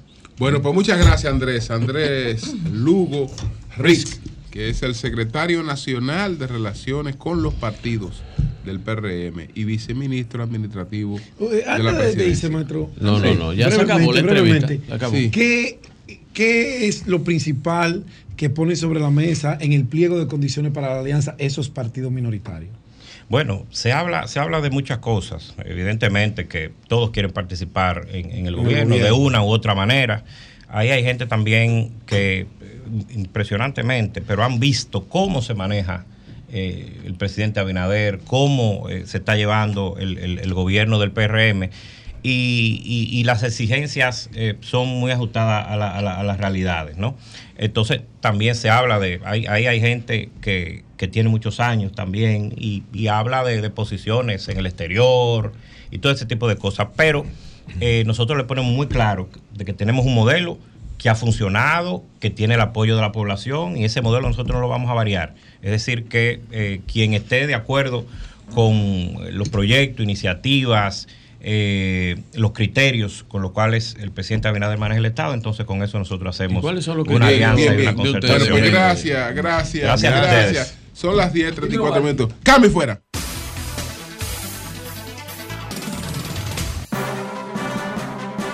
El Sol de la Mañana presenta Balcón al Mundo. Balcón al Mundo con el periodista Pedro Sepsek. Buenos días, don Pedro, adelante. Buen día, buen día, gusto de saludarlos.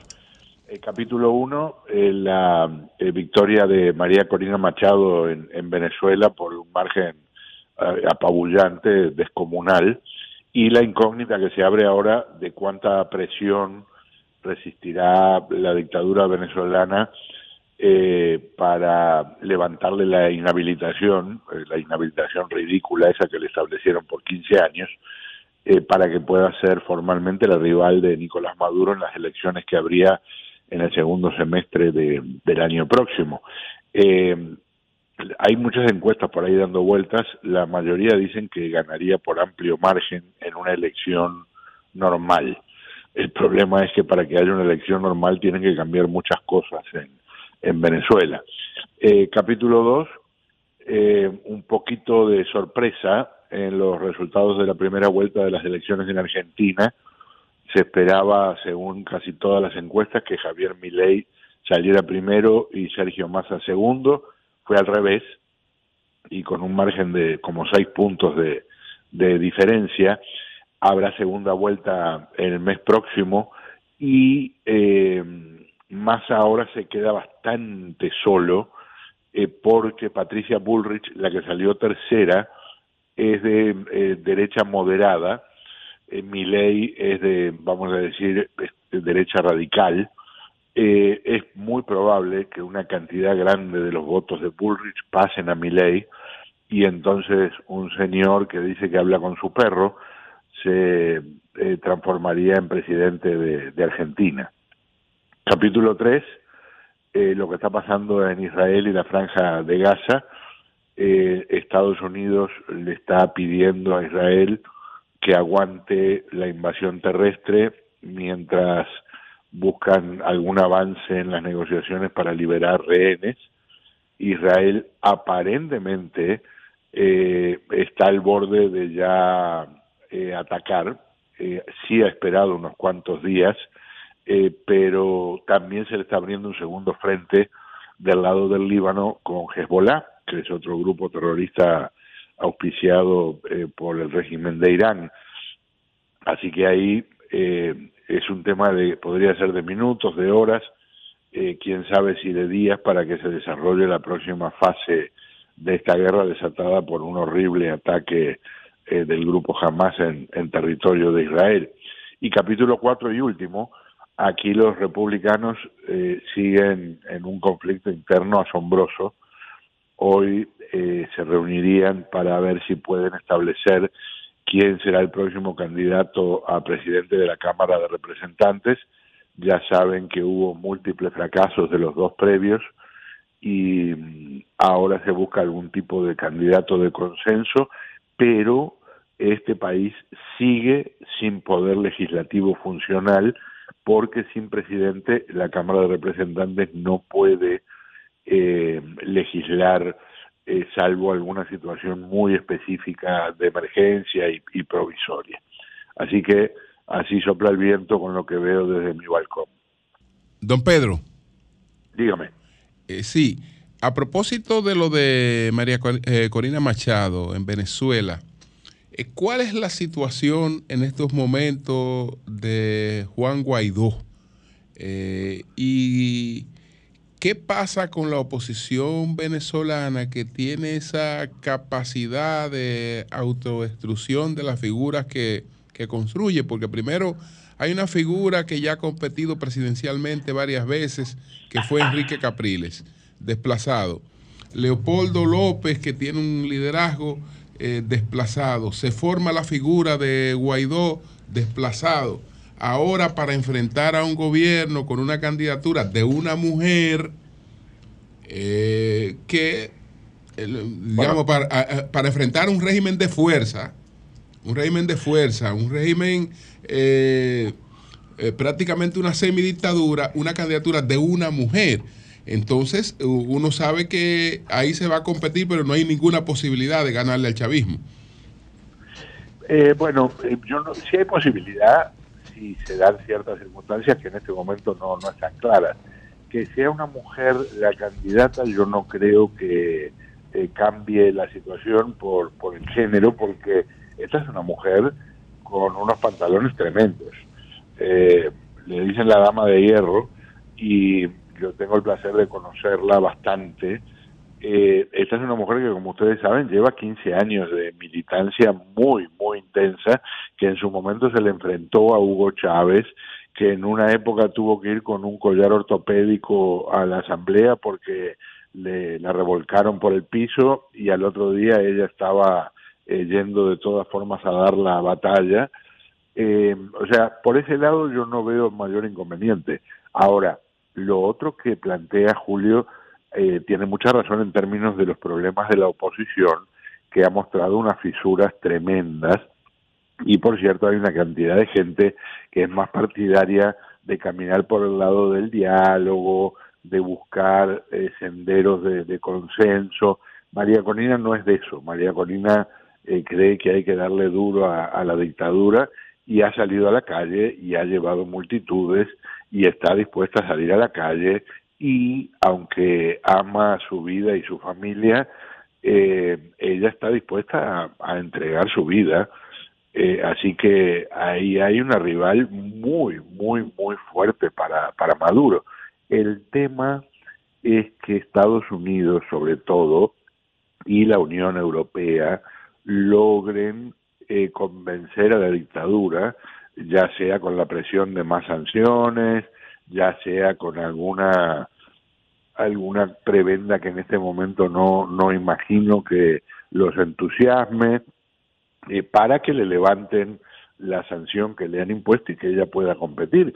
Porque si dicen en la dictadura, ah, esta mujer nos la llevamos por delante, se van a llevar una tremenda sorpresa si aceptan una elección limpia. Lo que yo no creo, de verdad, es que la dictadura acepte una eh, elección limpia con veedores internacionales independientes.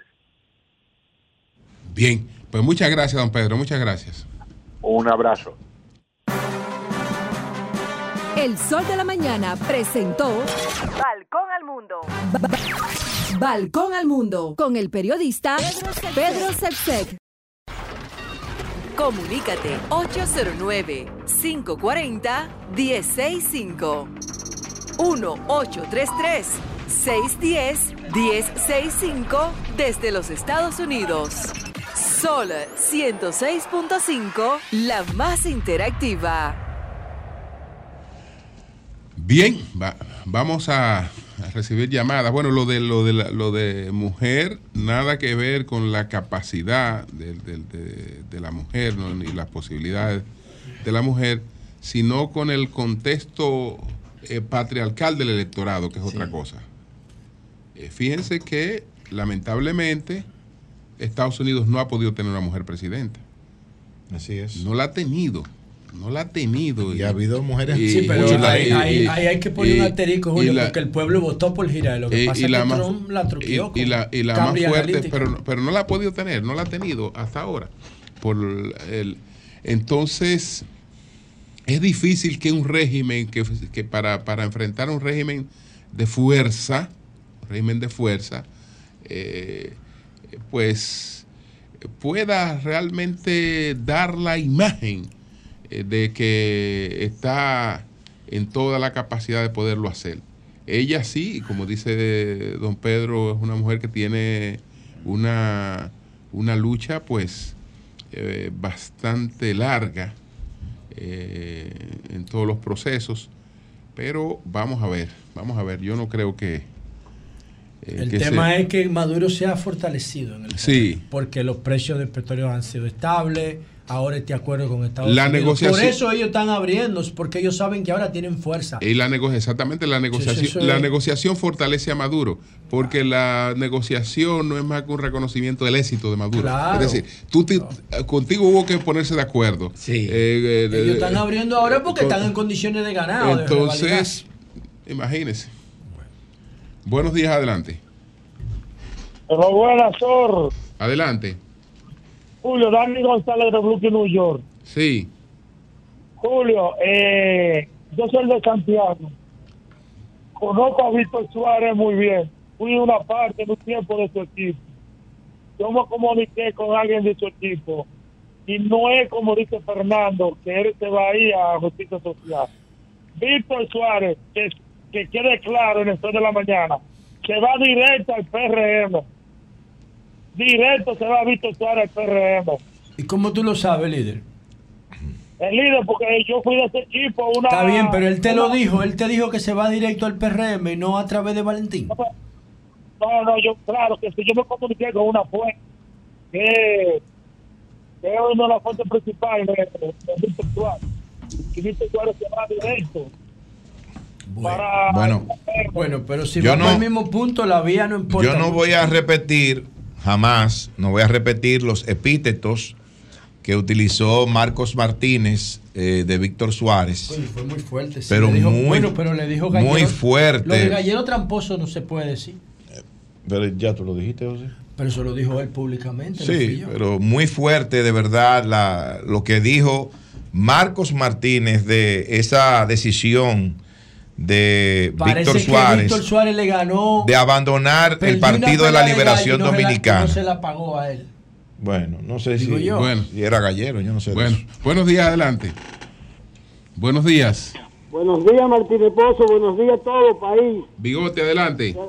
Óyeme, yo estoy con- haciendo una jornada de que llegó la hora precisa de que en el Congreso Nacional haya una limpieza de gente que tiene 10. Perdón, 15 perdón, bigote. ¿Haya o haya? Porque me confundiste ahí. Haya, Él dijo haya o haya. y Kimberly, dos diputados jóvenes, trabajadores y capaz, que van a hacer una labor a beneficio de sus comunidades y del país. Yo vuelvo y repito, los senadores y los diputados, señores, tienen que irse a su casa a atender los nietos, a descansar, darle participación a la juventud dominicana. Bien. Buenos días, adelante.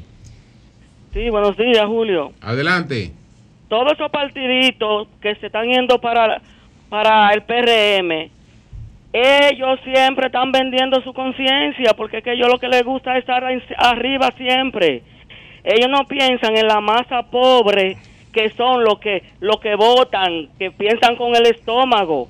En febrero y en mayo, ahí es que se, va a ver quién Ahora. es quién, que le vamos a dar esa pela, eh. Bien. Ahora, no sé, no sé si ustedes quieran, no sé, escuchar lo que dijo Marcos Martínez. No, no, no, no, no, no, no. Pero que no, lo que, no, lo que sea de, la, de la propia voz. Pero No, sería no, no, bueno, no, Julio. Y eso que No, no, no, lo no, Julio, no, Julio, eso- democracia. No, pero yo- Y eso que No, no, lo Julio, don Julio, yo no, yo no, No, quiero, no, no, no, yo no, no, repetiría lo que él dijo. No, Nayib, lo que Pero diga. Julio es lo que va. No, Ahora, no, yo no, como no. periodista, mientras más información. Sí, a mí me interesaría lo que el maestro. Pero el maestro tiene la última El palabra. maestro no. Claro, y conoce el no, control de, No, no, no, contenido. no, porque se vería una cosa contra ese muchacho. Buenos días, adelante. Sí, Julio, adelante. ¿tú sabes cuál es la diferencia entre, Rey entre Rey Mina y, y, el y Abinader y su gobierno? Adelante. El Rey Mida, todo lo que tocaba lo convertía en oro. Sí. Eso lo convierten en una mierda. todo. Eh, no, no, no, respeta, respeta la figura presidencial. Buenos días, adelante. Tómate la pastilla. o- Al más informado, don Julio Martínez Pozo, Adelante. al Virgilio, José La Luz, Nayib, Pedro, María Elena, a todos, o todos, la dama, María Elena. Sí, ya, ya la mencioné. Ah, bueno. Eh, dos cositas rápidas. Primero, eh, agregarme a las felicitaciones al secretario de Finanzas del PRM, Yayo Sarlo Batón, por esa magnífica organización en, en la formación de estos candidatos, que ese taller para formar a los candidatos a nivel de los ingresos, donde el presidente de la República eh, dio unas buenas palabras sobre la transparencia y, y lo felicito. Y lo segundo es que ayer vi unas declaraciones de Leonel Fernández, donde decía Julio que la misión de este gobierno era formar idiotas. Yo entiendo que me pareció una persona desesperada eh, buscando eh, colocarse eh, en los primeros niveles de, de- de- audiencia, que ya no las tiene hace tiempo, prepotente, porque llamarle idiotas a los que crean supuestamente, porque dijo la palabra correcta fue, al parecer la misión de este gobierno es formar idiotas, pero Leonel Fernández, recuerde que usted a estos idiotas le negó el 4% de educación, que había que marcharle y sacarle pancartas amarillas para que usted le asignara recursos a esos idiotas. Oviedo, Oviedo, hermano. Dígame, hermano. ¿Y qué tú crees de esa barbaridad de Zorrilla Osuna con minar al presidente en público a que lo nombre ahora y lo nombre después? Di- dime tú de eso. Ahora y ahorita. Mira, eh, yo vamos vamos a sincerizar. Sí. Quizás no era el momento para él decirlo en la juramentación. Pero obviamente, todo que está en un partido político busca servirle a su pueblo, busca un nombramiento. Quizás ese no era el momento para mi amigo Zorrilla Osuna decirlo. Muy burdo eso. Que él tiene un partido político, tiene una militancia a quien le solicitan que cuando llegue al gobierno él le canalice el nombramiento. Eso es normal. Venir yo a decirte otra cosa parecía, hipócrita. El momento, tú entiendes que el momento no fue adecuado, ¿verdad? Se fue- se en vio- el juramento. Se vio el feo, se no. vio No era- oportunista. no era- entiendo que no era correcto. Lo puso Bien. a jurar al presidente que lo nombre. Bueno, qué bárbaro. Y ya juró, ya juró. Buenos días, adelante. Ya juró. Sí, buenos días. eh, Adelante. Es para decir ¿Quién habla? Ay, se Me dice Waldi, me escribe. Waldi Tavera Sí. por No, aquí ¿Qué dice y me Waldi? dice que los que los acuerdos electorales, no los juramentos. Los lo- acuerdos, los que- que electorales son de cumplimiento obligatorio. Bueno, pero eso Me parece que no se lo firmaron eso. Pero acuerdo. eso de ahí, yo hubiera sido el presidente Abinader, aunque se estaba ¿Qué tú hubieras dicho? Vamos se estaban juramentando los dos, ¿no es así? Sí, no, no, no, no, O no, sea, no, Javi- no, no, no. no. Él estaba Juramentando juramentando a a. Luis Abinader como candidato. Firma- Proclamándolo. Eso es un pacto. Un pacto. Sí, pero está bien, pero Aunque no se escriba. no, no, ahí No, está es que escrito. que estar escrito, pero pero está está escrito claro. ¿Tú estás primero. seguro que Osuna en lo que escribió puso eso? No, No, no, no, lo no, escribió, no, eso lo sabemos. No tiene porque legalmente no No, puede no ponerlo. lo hizo en público Pero para- si tú hubieras sido Luis Abinader, cuando te hacen esa pregunta, ¿qué tú hubieras respondido? Yo le hubiese dicho, Hablamos mañana. Yo le hubiese dicho, vamos a trabajar juntos por el triunfo y la participación estará del de de para cada uno. eso. Yo le hubiera dicho, yo le hubiera dicho, Julio.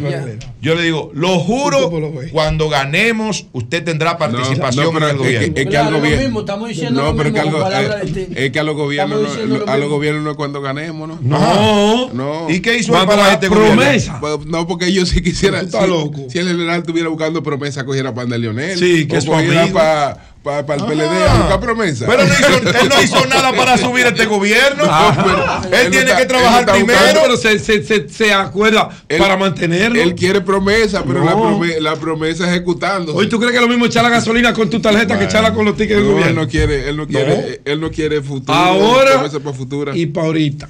Ok. Qué bárbaro. Ahora, Julio. Julio. un momentito, Pedro, un momentito. Sí, Buenos después días. del Buenos días, Sí, Sol de la Mañana, adelante. Leana de este Maimón. Adelante. Eh, es verdad que los candidatos aspirantes ahora a presidencia, Abel Martínez y Danilo Medina, no encuentran como, no tienen como un lógica en lo que dicen, porque a- en lo que dijo Abel Martínez ayer sobre sobre eh, sobre Hipólito, sobre perdón, sobre Abinader, no le vi lógica a eso que él dijo. ¿A qué, ¿Qué a qué dijo? se refiere? ¿A ¿Qué dijo? refiere? Porque no.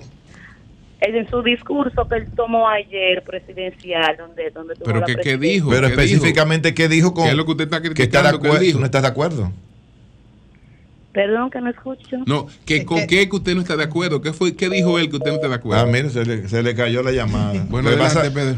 Tiene que aprenderte mejor el libreto, Mira. mi amor, antes de llamar. Tú sabes que ahorita no Sí. me dio tiempo, pues ya teníamos el invitado, pero a mí me gusta aconsejar a mis No, amigos, cuidado. Pedro. aunque mis amigos no me pidan el consejo.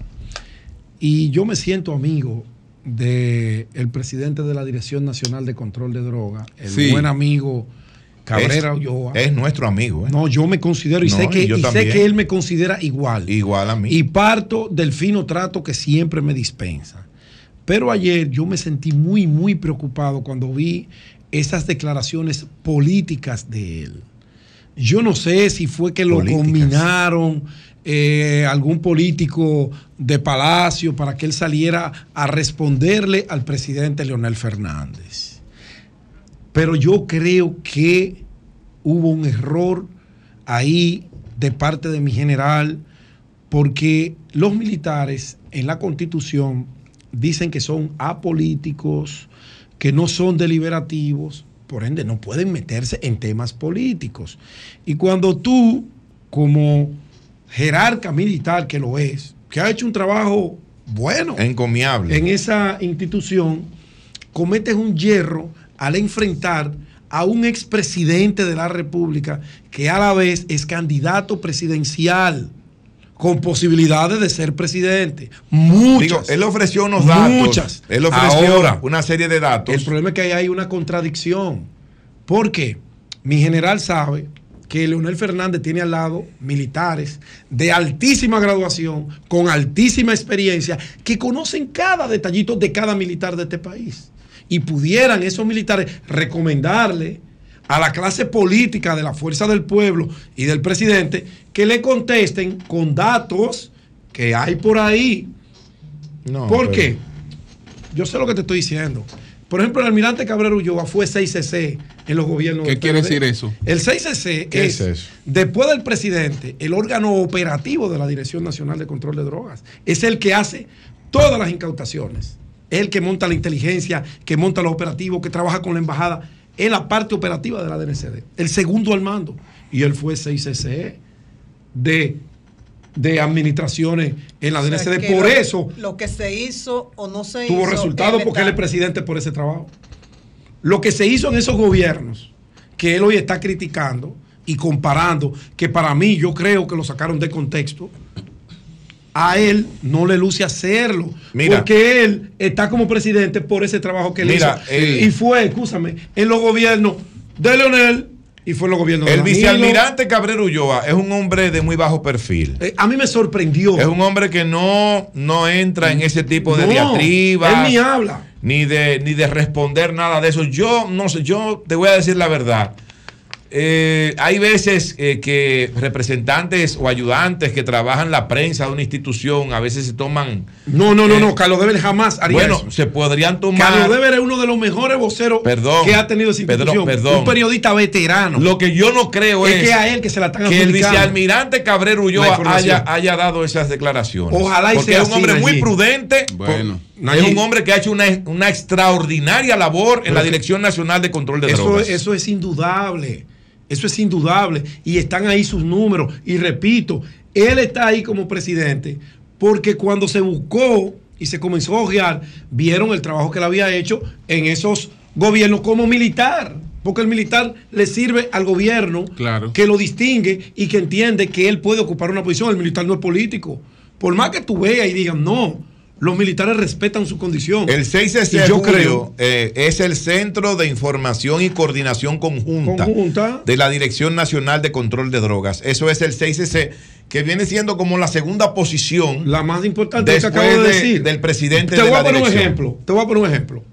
Mi comandante Ulloa tuvo el privilegio de tener como 6CC al coronel Tony Morales, uno de los tipos más extraordinarios que ha pasado por la posición.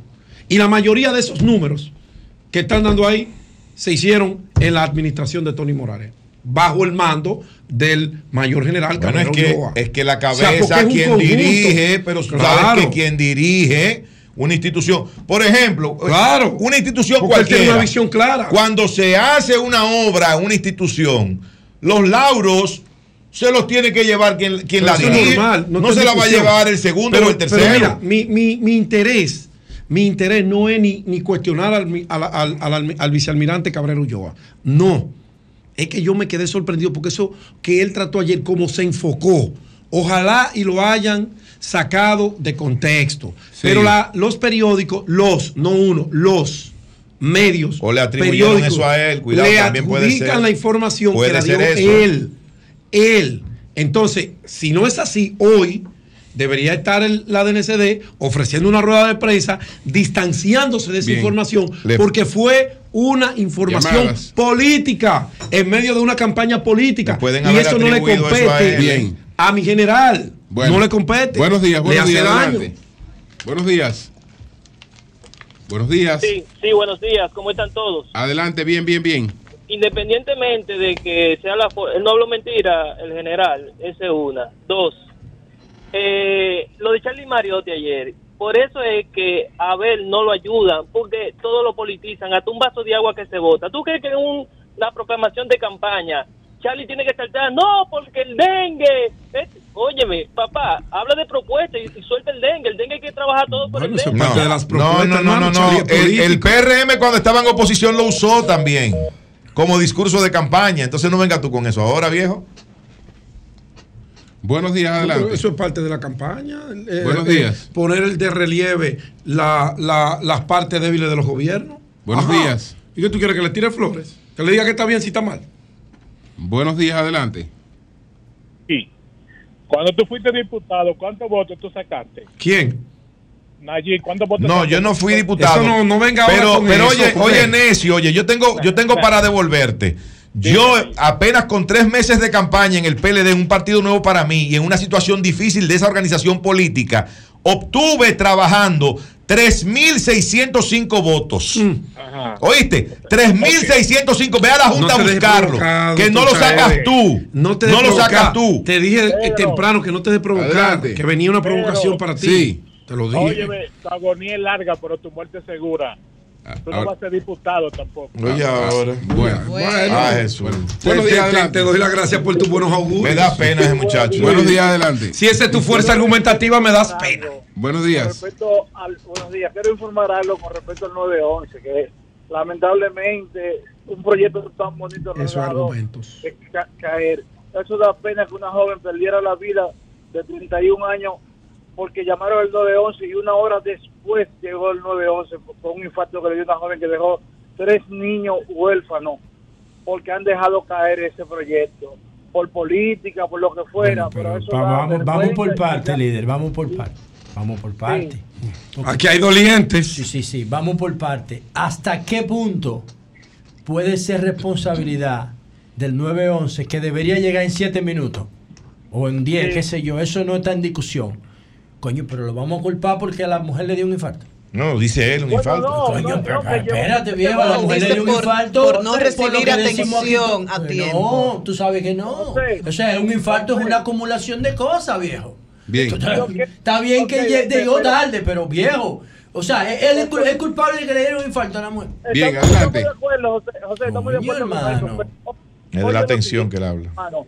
Oye, si, un, si tú tienes un servicio de, de un 911 que se supone que en 7, 8 minutos vas a llegar a socorrer a una persona que está en una Y ahí estamos de acuerdo, pero no O atribuirle sea- la responsabilidad porque tú no sabes si ese infarto fue fulminante tampoco. Sí, y tú tampoco sabes Por si eso, por eso tiempo. yo te, por eso yo te digo a ti, Bien. por eso yo te digo a ti, Pero está bien. ahora si yo tengo un familiar infartado y el 911 no viene en tres minutos, yo no lo espero. Yo cojo un motoconcho y la llevo. Lleva más rápido. Buenos días. Si hay que llevarlo. Sí, la llevo, un motoconcho llega más rápido que una ambulancia. Siempre. Buen día. Ah, adelante. Coño, bárbaro. Buenos días, Sol de la Mañana. Le habla Judy de Santo Domingo Norte. Judy, adelante. Sí, gracias. Fíjense, estamos un poquito de la frontera y nosotros, gracias a Dios. Sí. La ONU y la OEA están haciendo un excelente trabajo. También antes de ayer aquí en Santo Domingo Norte se inauguraron 264 apartamentos que entregó Luis a esas nuevas familias que mitigarán sus, un poco sus problemáticas, ¿verdad? Que aunque la paguen, se sabe que en un futuro ese techo será propio. Ok, ok, pues gracias. Buenos días, Gracias por adelante. llamar. Buenos Sí, días. buenos días. Sí. Eh, para decirle a allí que los PRMistas están comprando Prodón y, y hablando con los palos de luces con ese acto de ayer. Bien, gracias Bueno, por pues su gracias, llamada. Gracias. Buenos días, adelante. Ya. Ay, qué Buenos bueno días. que me comunico. Buenos días. Adelante. Ay, Yo- quiero que alguien de ustedes me diga, mis hijos, qué es lo que está pasando en Pedro Bravo con, con, este- con esta política del PRM que no se deciden ustedes. Díganme, explíquenme algo. Pero ¿qué es lo que pasa en Pedro Brand? Dime.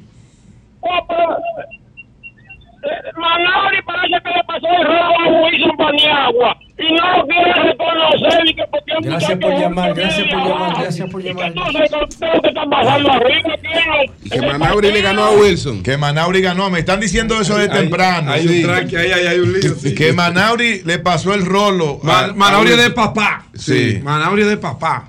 Y, y no nos quieren hacer. Y de que están viendo ahora de que, de que primarias. Y ahora le enseñaron la encuesta a Manauri. Parece que sí. Ah, ok. Parece que sí.